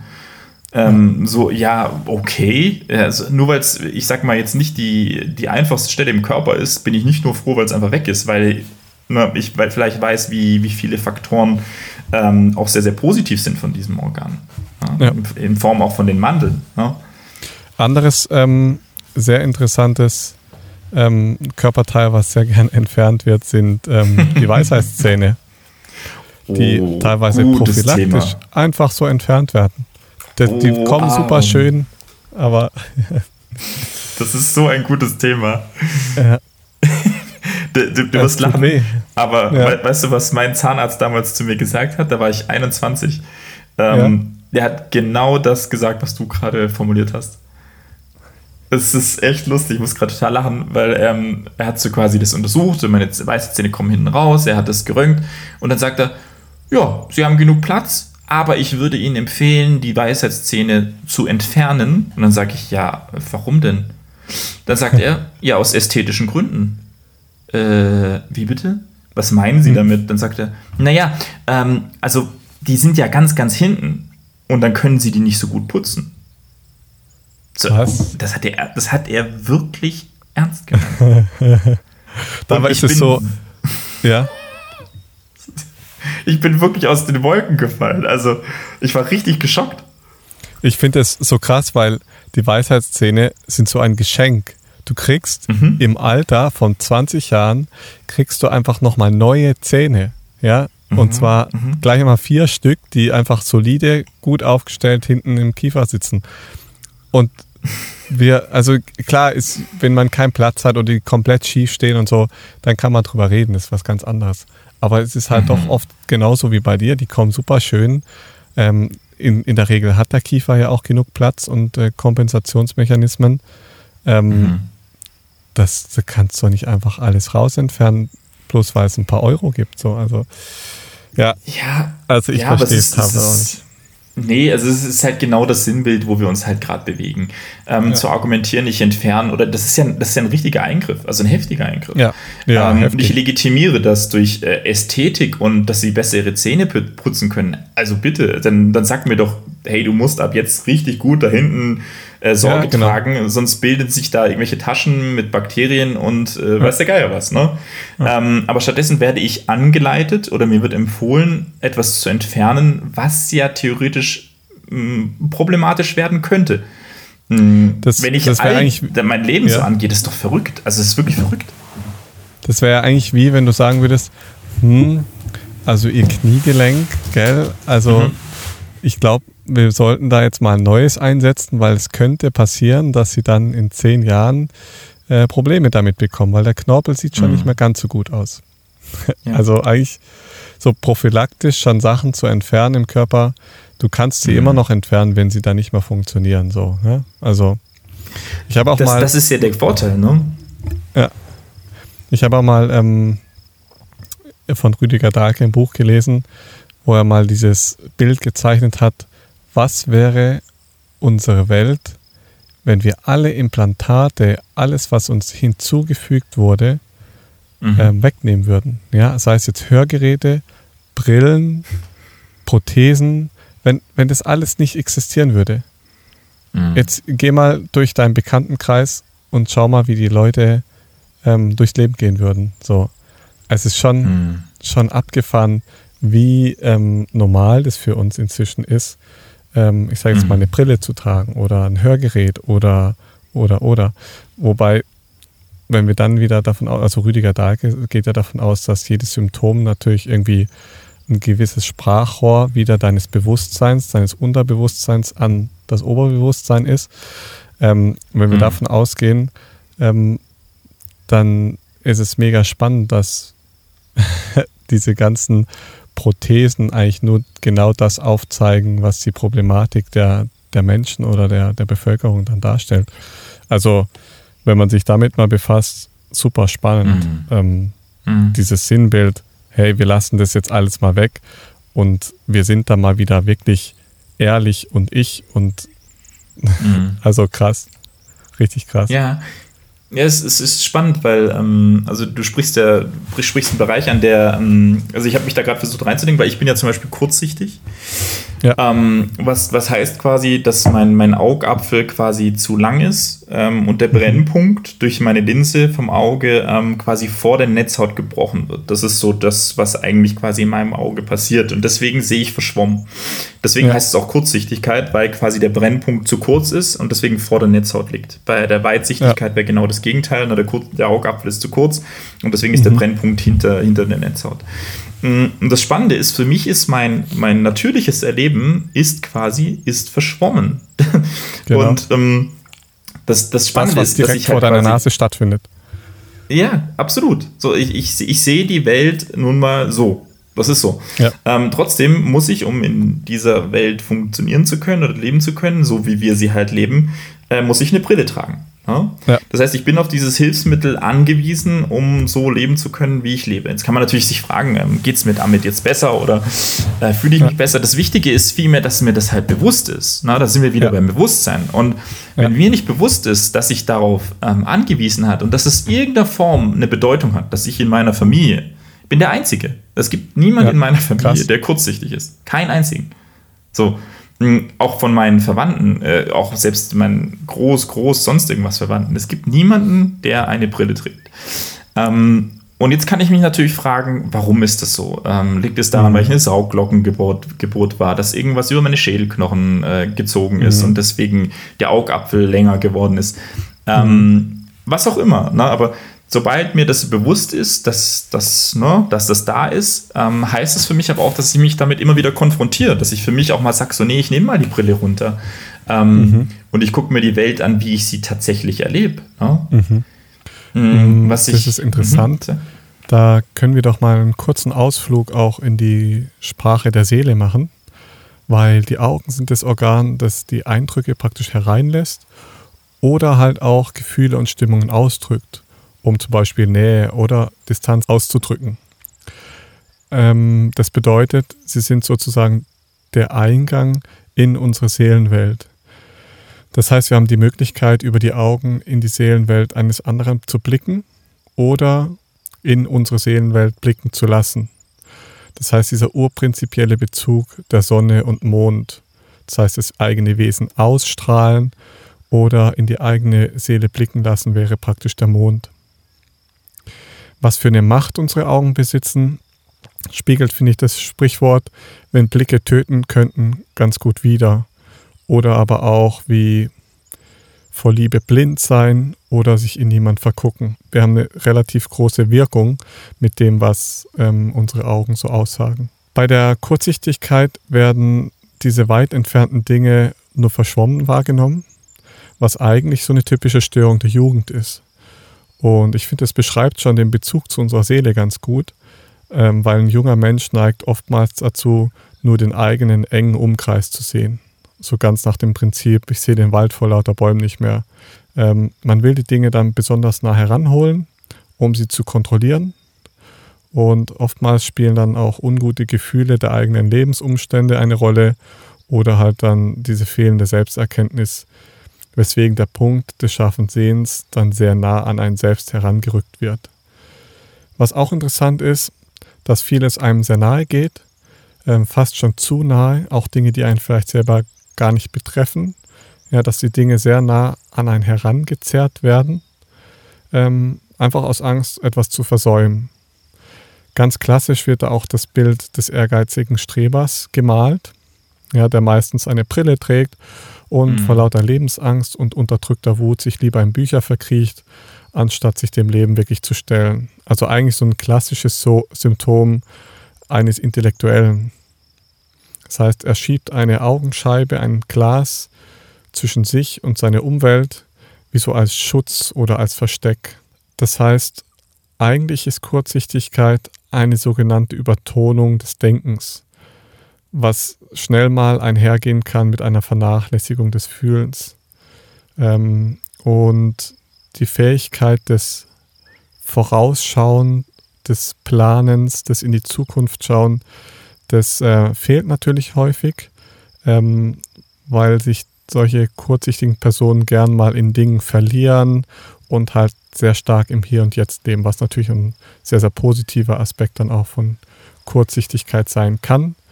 Aber wie wir wissen, der, die größte Stärke ist halt oftmals auch gleichzeitig die größte Schwäche.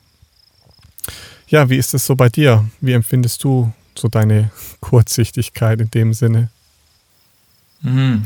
Ähm, also ich bin, mhm. Ich bin schon, ich bin schon jemand, der ab und zu mal in die Zukunft guckt, aber für mich ist das, was im Moment stattfindet, was direkt ist, ähm, ist für Richtiger. mich sehr, sehr klar.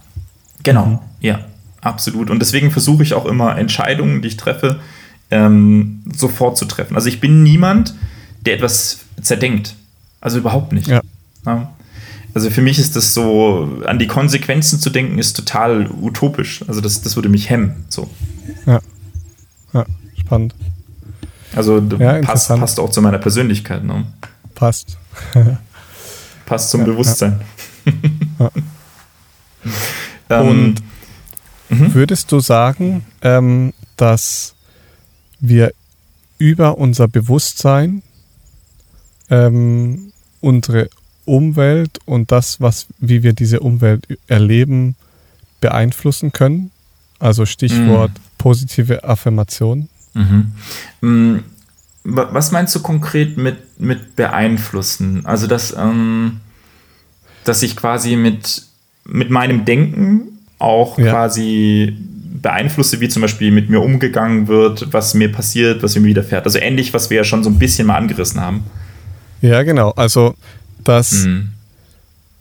eigentlich egal, also dass wir sozusagen das Leben ist ja, ich sag mal, wie so ein großes Spiel. Ja? Mhm. Und die Frage ist jetzt, ist das wie so ein UNO-Spiel, wo du zufälligerweise in Anführungszeichen die Karten zugespielt kriegst? Oder mhm. ist es ein Spiel, wo du selber der, der bist, der die Karten verteilt? Also ich sage jetzt mal mhm. mit dem Bewusstsein ähm, dein Leben verändern kannst und ich sage jetzt mhm. mal ja, beeinflussen kannst. Mhm. Mm, ist eine sehr gute Frage und trifft ja auch wieder so ein bisschen rein in die Philosophie, ähm, wo es ja quasi auch so die Grundvorstellung gibt, äh, dass wir ja gar nicht wirklich sagen können, in welcher Welt wir äh, leben. Mhm. Ähm, was so, also das quasi, vielleicht ist alles, was wir erleben, nur in unserem Kopf. So, das kann ja niemand sagen. Es kann ja auch sein, dass wir, weiß ich nicht, in der Matrix leben. So ist, ja. you don't know. So, das ist, das ist tatsächlich ja. auch philosophisch möglich. Niemand kann sagen, dass es anders ist. Ähm, man kann also quasi sich vorstellen, dass quasi, ähm, ja, all das, was ich erlebe, eine reine Fiktion ist. So, könnte sein. Ja, genau. Ja. Mm, aber ich persönlich, ich glaube tatsächlich, und deswegen, da gibt es ja auch ein paar Hinweise, ähm, die das vielleicht auch be bekräftigen, ähm, gibt zum Beispiel ein recht interessantes Experiment, hm, das ist das Zwei-Stapel-Experiment.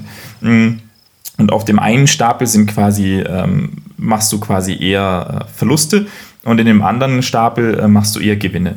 Und die Versuchsteilnehmerinnen wissen quasi, und das hat man sozusagen untersucht, schon im Vorhinein, ähm, was der Regel bzw. der Sinn von Experiment ist. Also bevor ähm, es ihnen wirklich bewusst wird.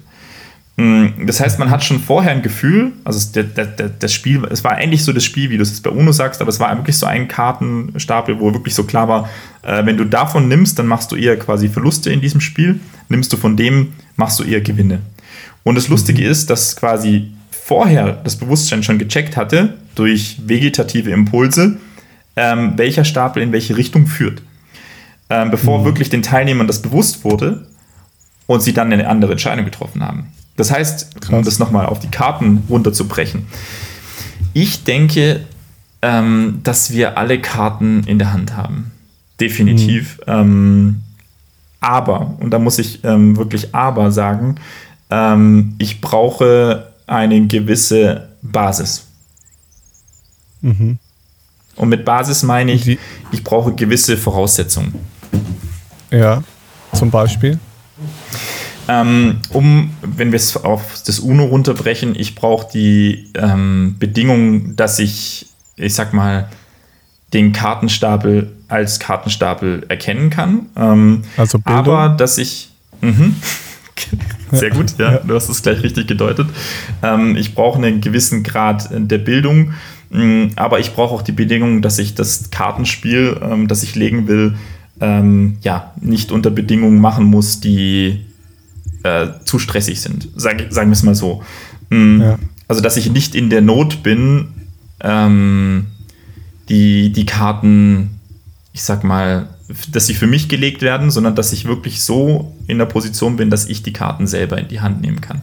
Wenn mhm. diese Bedingungen gegeben sind und die fangen für mich schon in der frühen Kindheit an, dann denke ich, dass wir alle Karten in der Hand haben. Mhm. Auf jeden Spannend. Fall. Also bin ich, bin ich schwer davon überzeugt. Es gibt Bedingungen, die, die, wenn die Impacts zu groß von außen sind, dann werden ja. uns die Kartenstapel aus der Hand gerissen. Und mh, mm, dafür kann niemand was. Ja, also wenn die Impacts zu groß sind, dann wird dir das entrissen und dann werden für dich die Karten gelegt.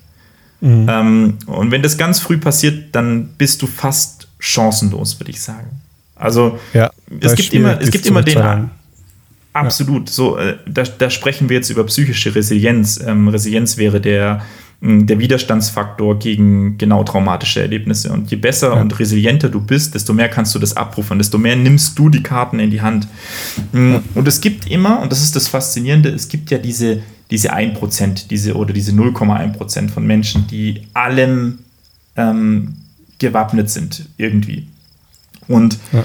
Ich glaube, dass ähm, Resilienz, diese Widerstandskraft, die entsteht ähm, durch viele Faktoren, ein großer Faktor ist sicherlich Genetik.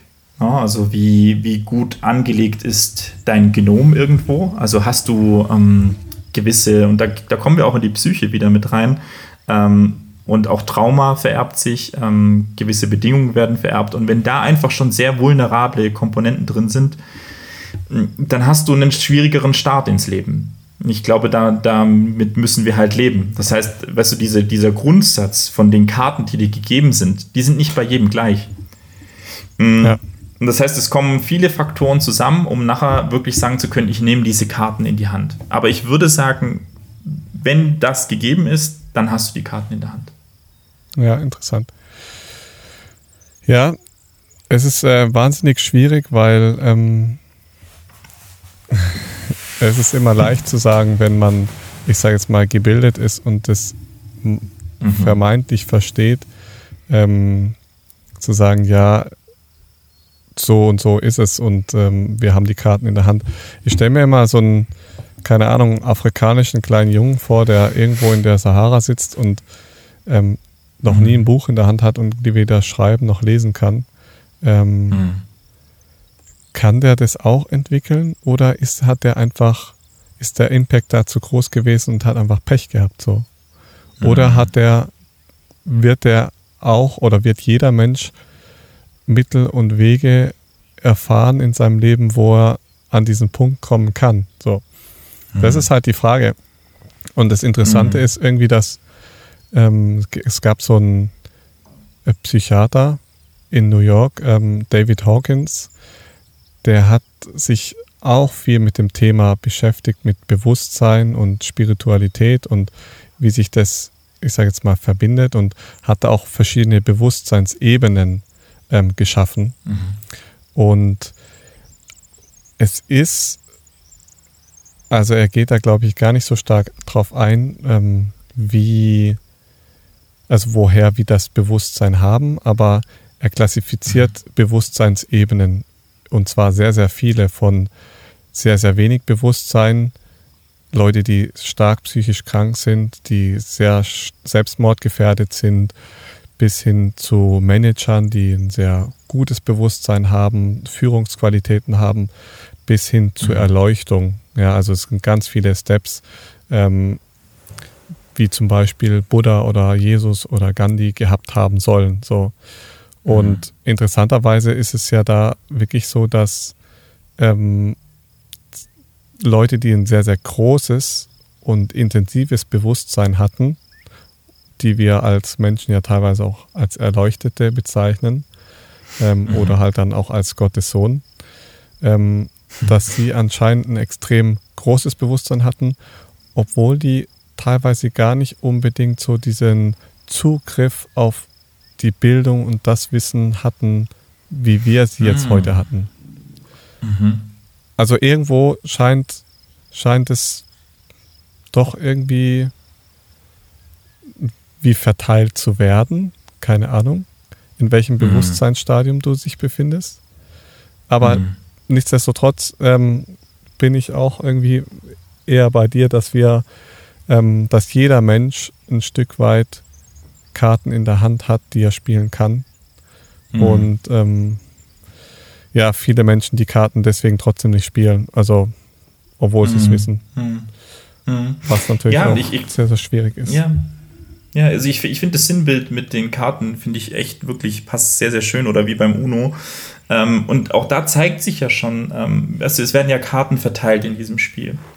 Ähm, ja. Und das zeigt ja auch schon ganz schnell, wie, was für ein Typus, was für ein Spieler du auch bist. Ne? Äh, es ja. gibt die Spieler, die sich sofort beschweren darüber und dann sagen so, ey, jetzt wurde mir wieder das und das ausgeteilt, äh, wie soll ich denn damit gewinnen, wie soll ich denn da durchs Spiel kommen? Ja. Ist interessant. Ne? Es gibt die Spieler, die sagen so, okay, jetzt habe ich die und die Karten. Hm, okay, interessant. Und die fangen dann schon sofort an, mit den Karten sich was aufzubauen und sich zu fragen, mhm. okay, wie kann ich jetzt weitergehen? Wie kann ich jetzt das verbinden? Hm, was wird mir noch gelegt? Und, und vielleicht habe ich doch noch immer wieder die Hoffnung, dass danach wieder eine, eine neue Karte kommt, die mir hilft. Ähm, und dann gibt es aber auch die Spieler, die immer sagen, ah, am besten habe ich noch eine plus 4 oder eine plus 2, damit ich immer wieder dem nächsten möglichst viel reindrücken ja, kann. Genau. Was vielleicht dann eher den Manager sinnbildlich äh, zeigen würde, ja. der sehr bewusst ähm, spielen kann aber nicht wirklich ja. fair spielen möchte. Mhm. Ja. Äh, nichts gegen Manager, sorry. Ähm. Das war jetzt sehr, sehr gemein. Da gibt es natürlich auch definitiv andere Charaktere. Ähm, aber deswegen trifft das, finde ich, ähm, ganz gut zu. Mhm. Und wenn wir jetzt sagen, okay, das, das höchste, die höchste Form des Bewusstseins wäre Erleuchtung oder wäre ähm, ähnlich wie Siddhartha das auf seinem Weg ähm, gelebt hat, ähm, zu merken, hey, ich lebe in Reichtum, ich löse das alles auf und ich gehe auf den Weg der Erleuchtung mhm. ähm, dann, dann wird es natürlich sehr, sehr interessant. Und das gleiche gilt für jemanden, der in unserer normalen Welt groß wird, westlich, und nachher sagt, ich befreie mich und gehe ins Kloster und lass ja. all diesen materiellen Bezug ähm, irgendwo los. Und natürlich äh, befreit es erstmal dein Bewusstsein. Das, das, ist ja offensichtlich, weil dieses Manifestieren über, über Gegenstände mh, hm, ist ja grotesk, weil ich kann ja nicht sagen, das bin ich. Also ich kann nicht etwas haben und sagen, das bin ich. Also das ist, ja. das funktioniert nicht. Das macht nur unglücklich. wenn ich sage, äh, wenn Aaron, äh, wer bist du, dann wirst du mir nicht sagen, ich bin mein Auto. Ja? Ja. Oder ich bin Physiotherapeut. Das bist du nicht. weißt du, ich, oder? Ja. Ja, also ich finde es ähm, mega spannend, ähm, dass du vorher dieses Sinnbild mit dem Orca geschaffen hast. Ähm, mhm wo du gesagt hast, ein Orca denkt nicht im Ich, sondern denkt wahrscheinlich mhm. eher im Wir. Mhm. Und überleg mal, als Mensch würden wir so denken, ähm, wie krass anders unser Handeln dann wäre, gell? Also, mhm. mhm. das wäre komplett ein komplettes Gegenteil. Ja, weil ja. heutzutage geht es einfach nur ums Ich und ich muss überleben Genau. und ich muss Geld haben und ich brauche ein Auto und ich brauche was zum Anziehen. So, das ist halt Ja. mega krass. Aber Ja. Es geht, Wenn du geht, sagst, nicht, im geht nicht Wir- um wir. Mhm. genau, dann, dann wird sich komplett alles ändern. Dann, Mhm. sind, dann ist ein Weltkrieg gar nicht möglich, so, weil Mhm. wir im Wir leben und ähm, als Community leben, ja. Also kann man schon so sagen. Mhm. Ja, es ist viel mehr ausgelegt auf ein, auf ein Zusammenarbeiten, auf ein kollektives Arbeiten. Ähm, und natürlich, wir sind alle zur Empathie fähig, aber unsere Empathie kennt extreme Grenzen. Deswegen Ja. finde ich es auch und ähm, deswegen finde ich es auch immer ein bisschen komisch und weird. Also jetzt kein Front an alle, die zum Beispiel, weiß ich nicht, WMs feiern und ähm, da auch sagen, so, nee, da möchte ich stolz auf mein Land sein. Ist okay, den möchte ich jedem lassen. Aber es hat für mich immer so einen, einen faden und komischen Beigeschmack, ähm, dass ich dann einen Stolz entwickle, weißt du, so ähm, auf meine Nation, ne, plötzlich. Ja. So, wo ich dann sag, so, ja, das sind wir. Das, das sind wir Deutsche, wir haben das geschafft, wir sind Weltmeister. Ja, ja, Ähm, okay, interessant. Also da löst sich plötzlich dieses, es geht ja um mich und ich möchte nach mir gucken und das brauche ich und ich vergleiche mich auch konstant. Was kriegt der, was kriege ich? Oh, das ist aber nicht fair und der kriegt mehr, äh, was ja früh anfängt, ne, dieses Vergleichen. Aber dann ganz plötzlich, wenn es um dieses Nationsdenken geht, dann, dann geht es um wir. Aber dann geht es aber auch nicht darum, die Menschheit als wir zu betrachten, sondern meine Nation. Ja. Ähm, und dann ist es sofort so, ja, da geht es um meine Nation und die und, ne, und dann machen wir wieder äh, gegen äh, unter, Unterschiede ähm, und sagen, ja. Ja. aber das ist ja, das, die sind ja nicht gut, ne, so. Ja, plötzlich äh, wird das versinnbildlicht und das ist immer so ein bisschen, das finde ich immer ein bisschen komisch. Das hat für mich immer was Seltsames. ja, voll, fühle ich. Ist schon so. Aaron, ich, muss dir noch eine Frage stellen. Wichtige ja, Frage. erzähl. Zum, passt, passt perfekt zum Bewusstsein. Wer bist du? Ja, die Frage hast du mir schon im ersten Podcast gestellt. Und ähm, die finde ich super schwierig zu beantworten. Mm, Ich frage anders, okay? Vielleicht, Ja. vielleicht ähm, klingt, klingt das mehr. Wie fühlt es sich an, du zu sein? Genau, also das Witzige ist, dass ich genauso gerade überlegt habe zu antworten. Ähm, das heißt, Gefühle zu beschreiben. Mhm. Ja, ähm, wie fühlt es sich an, ich zu sein? Mhm. Es fühlt sich gut an, weil ich würde behaupten, ich bin, also ich fühle, wer ich bin. Also ich Mhm. bin da auch voll, ähm, stehe da auch voll dahinter, so wer ich bin und wie ich Mhm. bin. Und ich bin, glaube ich, eine sehr reflektierte Person, die Mhm. ihr Handeln und das, was sie sagt, so schon sehr, sehr stark hinterfragt, die aber auch gleichzeitig das, was andere sagen und machen, sehr stark hinterfragen, hinterfragen wird. Also Mhm. von daher, aber gleichzeitig, wenn du nochmal auf die Frage zurückkommst, wer bin ich? Ähm, Mhm. Ich bin jemand, der das Leben sehr, sehr liebt und ähm, jemand, der nicht unbedingt Angst vom Tod hat, aber trotzdem nicht unbedingt in den Tod übergehen wollen würde, weil ich das Leben sehr, sehr liebe, was ich führe, so. Ähm, Mhm. wo wir wieder auch beim Thema sind, Gedanken, ähm, also Bewusstsein steuert unser Leben. Mein, mein Mhm. Traum war es schon immer, mit dem Bus loszufahren. Schon, schon als Kind habe ich mir vorgestellt, wie ich irgendwann mal ähm, mit einer Frau um die Weltgeschichte fahre. So. Da war zwar kein Hund dabei, aber umso schöner ist es jetzt mit Hund. also von daher ähm, würde ich mich so beschreiben als lebensliebender, hinterfragende Person, vielleicht so. Mhm. Mhm. Mhm. Und fühlt, fühlt es sich, ähm, wie kann ich das beschreiben? Fühlt es sich ähm, ruhig an, also gelassen, weil ich, ich versuche nur gerade, mm, ja. weil das, ich finde es so ein schönes Sinnbild für Bewusstsein und ähm, das, ich finde es auch schön, wie du die Frage beantwortet hast jetzt.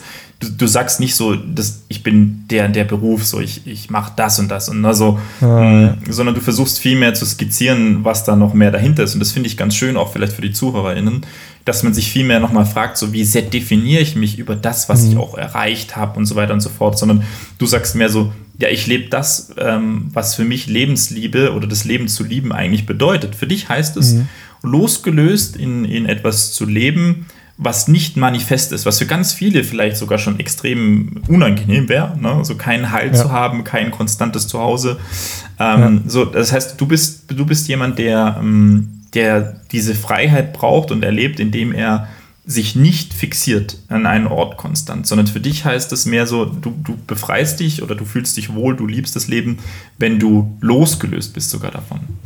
Ja, und auch von, mm, von sich vielleicht auch bewusst, also ich versuche mich auch bewusst frei zu machen von ähm, mhm.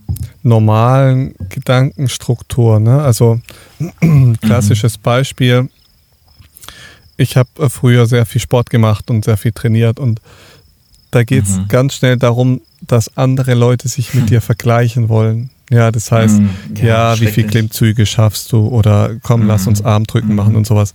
Und da hatte ich noch nie so richtig Bock drauf, weil ich den Sport mhm. einfach sehr, sehr gern so auch für mich mache und äh, rausgefunden, also rausfinden konnte, was, zu was ist mein Körper fähig und zu was ist meine Psyche fähig, so. Mhm. Und das Ähnliche erlebe ich jetzt hier gerade wieder am Kitespot, dass ähm, so, so, schnell so ein Vergleichen stattfindet von, mhm. ja, wow, den Trick machst du, mhm. den Trick machst du und das ist ja voll cool und so. Und der springt so hoch, der andere springt so hoch. Ähm, mhm. irgendwie ist es so schade, dass man sich als Mensch so schnell so über solche mhm. Dinge definiert. Als du mir jetzt die Frage gestellt hast, habe ich eigentlich gar nicht so wirklich bewusst daran gedacht, dass ich mich jetzt auch hätte darüber so definieren können. Aber mhm, zum Beispiel über das Kiten, ne? wo du sagen könntest, ja, so, genau. ich meine, also du bist, du bist krank gut im Kiten, so. Da hättest du sagen können, so, ja, wie fühlt es sich an, ich zu sein? Ja, es fühlt sich so an, im, weiß ich nicht, auf dem Kite durch die Luft zu ja. fliegen und ja. ähm, ich weiß nicht, äh, einen kranken Trick zu machen. So, ja, klar, aber das, das mache ich halt so, auch nur, weil ich das Gefühl mhm. liebe. Weißt du, dieses das mhm. Gefühl zu fliegen, zu fallen, wieder aufgefangen zu mhm. werden.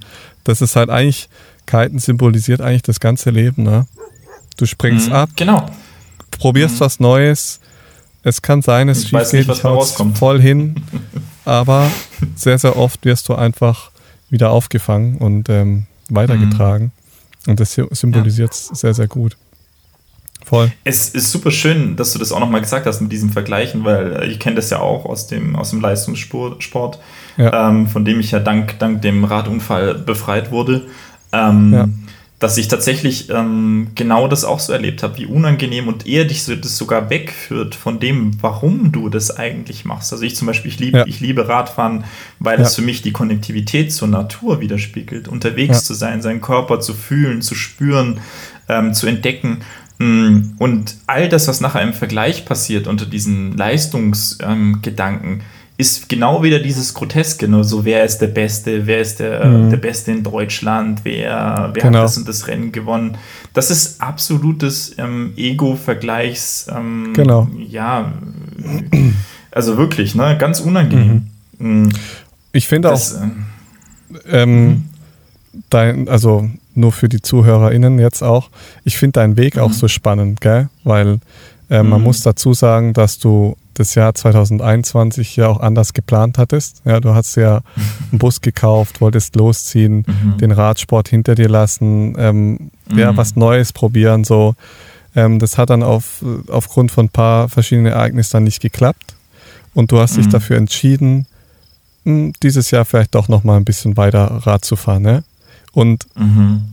irgendwie ähm, hat mhm. deine Seele, ja, dein Bewusstsein hat dir eigentlich signalisiert, jetzt ist Pause. Das ist jetzt abgeschlossen. Mhm. So. Mhm. Es passiert mhm. was und das Leben passiert, ja, also das Leben reißt dich natürlich wieder raus aus deinem eigentlichen Gefühl, was du schon gefühlt hast, reißt es dich raus und du machst genau gleich weiter. So. Also eigentlich so der klassische, mhm. Klassische Mensch halt so, wie jeder so, das kennt mhm. jeder so gut. Mhm. Und dann ja. gibt es einen fetten Impact, ja. Du hast einen richtig ja. heftigen Fahrradunfall und ähm, danach entsteht was, wo du merkst, okay, ja, vielleicht sind die Signale meiner Seele doch jetzt gerade so krass, dass ich verstehe, mhm. mal was anderes auszuprobieren. So. Und das finde ich ja. so mega spannend, das von außen zu beobachten, mhm. Ähm, mhm. dass es bei jedem Menschen einfach gleich ist. Nicht in der gleichen Form, mhm. ne? aber weil man sich ja oft so, so fragt, so Unfälle, ne? sind Unfälle, mhm. ähm, habe ich da nicht selber die Karten in der Hand? Ja, wahrscheinlich hast du ja. die Karten in der Hand gehabt, aber du hast sie nicht gespielt so. Und dann spielt mhm. jemand anders mhm. die Karte für dich und du wirst in dem Moment am richtigen Ort mhm. sein, dass die Karte auch ausgespielt wird und danach, ähm, du hast die Karten wieder zurückbekommen. So. Andere Leute liegen dann im Wachkoma oder was weiß ich und kriegen sie erstmal nicht wieder. Also es ist voll krass, was, mhm. was, was es ausmacht, Karten zu spielen oder nicht zu spielen. Es ist schön, schön wie du es wie sagst, weil wir beide ähm, ja jetzt in den letzten zwei Jahren ähm, mhm ja wirklich extreme Veränderungen forciert haben. Und der Unterschied ist bei dir, ähm, ist es wirklich so ein, ein, bewusstes, also du hast diese Karten dir angeguckt und hast gesagt, okay, jetzt spiele ich die aus. Also ich, ich trenne mhm. mich von meinem, ähm, meinem Lehrberuf, mh, mm, also wirklich bewusst. Ne? Ähm, da hat es kein, kein Erlebnis direkt gebraucht, wo, wo quasi du nochmal eine, eine Ohrfeige bekommen hast und gesagt hast, so jetzt guck nochmal wirklich hin, sondern ja. du hast es dir angeguckt und hast gesagt, okay, ich spiele die Karte aus. Ja. Ähm, ich sag äh, aussetzen. Ja. so. Hm.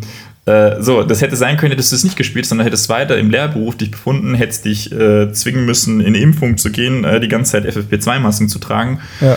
Ähm, wer weiß, was das Leben äh, dir noch dargeboten hätte, äh, genau. wenn du dem nicht gefolgt wärst. Ne? Und bei mir ist es ähm, ein bisschen anders, weil ich der Frohlockung ähm, mich doch wieder geöffnet habe und gesagt habe, ja, na, komm, gehen wir halt noch mal ja. rein, ne? Ja. so.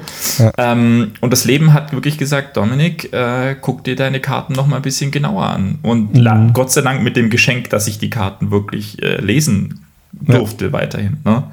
Ähm, und so würde ich das, schön, dass du es auch noch mal skizzierst, dass auch diesen Unfall auch betiteln. Äh, von mhm. dem ich bis heute mit von der Unfallgegnerin bis heute nichts gehört habe.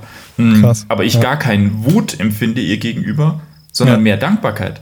So, dass die, dieses Erlebnis hat mich rausgerissen ähm, aus dieser ganz, ganz grotesken, äh, ja, vielleicht einer Form auch von einer Sucht oder einem Geltungsbedürfnis, ich weiß es mhm. nicht. Ähm, auch, auch, wirklich nur für mich, da geht es mir nicht ums Außen, äh, sondern ich konnte es dadurch loslassen und meine Karten mir ja. angucken und erkennen, es ist Zeit, es ist Zeit für einen ganz neuen Lebensabschnitt. Ne? Voll schön. Ich hatte, ähm, mhm. weil du gesagt hast, ähm, welche Karten ich bekommen hätte oder haben können mhm. oder spielen können. Ähm, ganz am Anfang, als wir die Wohnung aufgegeben haben und mhm. ähm, da war so, ein, so eine Zeit, das, da, da wurde was beendet ähm, und mhm. ich wusste aber nicht was zu dem Zeitpunkt. Das ist jetzt ja fast zweieinhalb Jahre her, das war im November. Da haben wir so das, unser Gartengrundstück ähm, fertig gemacht für den Winter sozusagen. Und wir waren praktisch das erste Mal dann ähm, frei für den Winter. Ich habe die, die Schule dann beendet im November und dann ging es praktisch so Anfang Dezember wollten wir los. Und da ist mir auch ein, ein, ein Unfall passiert, sage ich jetzt mal. Da hat mhm. auch jemand anders die Karte für mich gespielt. Ähm, Echt? Spannend, und zwar das wusste ich noch nicht. Stand ich auf einem Baum und wenn ich auf Bäume kletter, ähm, tue ich das sehr, sehr bewusst. Das heißt, ich gucke immer, dass ich eine Hand immer an einem Ast habe und ich gucke und ich bin auf jeden Fall mit einer Säge da hoch, weil ich diesen Ast abkappen musste. Es waren ungefähr mhm. drei, vier Meter oder so. Und auf jeden Fall stand ich auf dem Baum, wollte diesen Ast absägen, habe gemerkt, mit der linken Hand kriege ich das nicht hin, ich muss irgendwie wechseln. So. Und äh, mhm. ja, wie wechselt man jetzt äh, die Säge von der einen Hand in die andere Hand, wenn man auf dem Baum steht? Und da oh. musst du halt die Hand mal kurz loslassen. Und das Verrückte mhm. ist, dass dieser Ast, auf dem ich stand, der hat halt die ganze Zeit gehalten.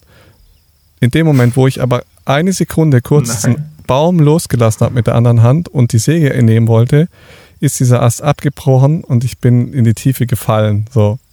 Und zu dem Zeitpunkt habe ich mich dann auch so gefragt, ja, und jetzt? Mhm. Also ich bin gelandet, mhm. es ist nichts passiert. Ähm, und drunter hatte ich äh, mal so Erde hingeschüttet, dadurch war es auch relativ weich. Mhm. Ähm, aber ich war trotzdem so in dem Moment so, wow, was geht ab? Weil es ging so mhm. schnell, das kann man sich nicht vorstellen, mhm. so ähnlich wie bei dir bei dem Unfall. Ähm, du wirst so rausgerissen und fällst ins Nichts. Mhm. Und mhm. ähm, ich habe dann im Nachhinein erst verstanden, dass das ein Zeichen war, ähm, auch, und da ging es um diese ganze religiöse äh, Loslassen, Loslöserei, ähm, in der ich mhm. aufgewachsen bin. Und das, da war ich gerade mhm. voll in dem Prozess drin, ähm, zu verstehen, dass die Religion auch nur ein Teil der Menschen ist, um Struktur zu schaffen und mich persönlich eher festhält, anstatt zu befreien. Mhm. Ja, weil Jesus steht ja für Freiheit und die christliche Religion macht dich frei sozusagen. Ähm, war bei mir mhm. nicht so. Bei mir war eher so das Gefühl, sie hält mich fest und ähm, hält mich gefangen. Ja, also mhm. in verschiedenen Vorschriften, in gewissen Lebensmustern, wie man das Leben zu leben hat und wie man seinen Tag zu gestalten hat und wie man mit anderen Leuten umgeht und so weiter. Und ich habe das aber in dem Moment gar nicht realisiert, ne? Und ich bin so runtergefallen mhm. und habe gedacht, ja, was war das, wieso, weshalb. Ähm, habe es aber dann echt erst so ein Jahr später verstanden, ähm, weil das genau in diesem Prozess des Loslösens war. Dieses mhm. und ich dann halt wirklich das physisch fühlen durfte, dass ich halt fall, aber trotzdem aufgefangen werde. So. Also richtig mhm. verrückt. Das das habe ich mich gerade gefragt. Ähm, äh, was, was die Deutung dann im Endeffekt ist, aber es macht Sinn. Du verlierst halt, ja. ähm, aber du landest und du kannst in dich wahrscheinlich ähm, selber abfangen, sozusagen. Ne? Ja, und in dem Moment ist es natürlich so, wenn du diese Religion loslässt, die dir so viel Halt mhm. gibt, ähm, ich habe in dem Moment anscheinend den Halt verloren. So. Mhm. Mhm. Aber es ist trotzdem so, dass, dass dieses was auch immer Gott ist oder dieses Gesamte, was da ist, es fängt dich halt trotzdem auf. So. Also mhm. das, das, du brauchst mhm. nicht in Religion. Dass nicht der Boden ganz weg ist. Mhm. Genau, du brauchst keine Religion als Sicherheit. Du brauchst keine Religion, um, um ähm, gefangen zu werden. Ja? Ähm, mhm. Wenn wir davon ausgehen, dass es irgendwo gewisse Kräfte gibt, wie man die auch jetzt immer beschreiben möchte, ähm, mhm. kann man die auch als Gott beschreiben du wirst trotzdem irgendwo aufgefangen werden. So. Mhm. Und du hast mhm. selber die Karten in der Hand, ob du, wie du damit umgehst und ob du daran glaubst oder nicht. So. Aber an mhm. irgendwas glaubt halt dann doch jeder. Ja, es ist spannend, spannend, dass es auch so ein Erlebnis gebraucht hat, ne, das ja sehr konfrontativ war.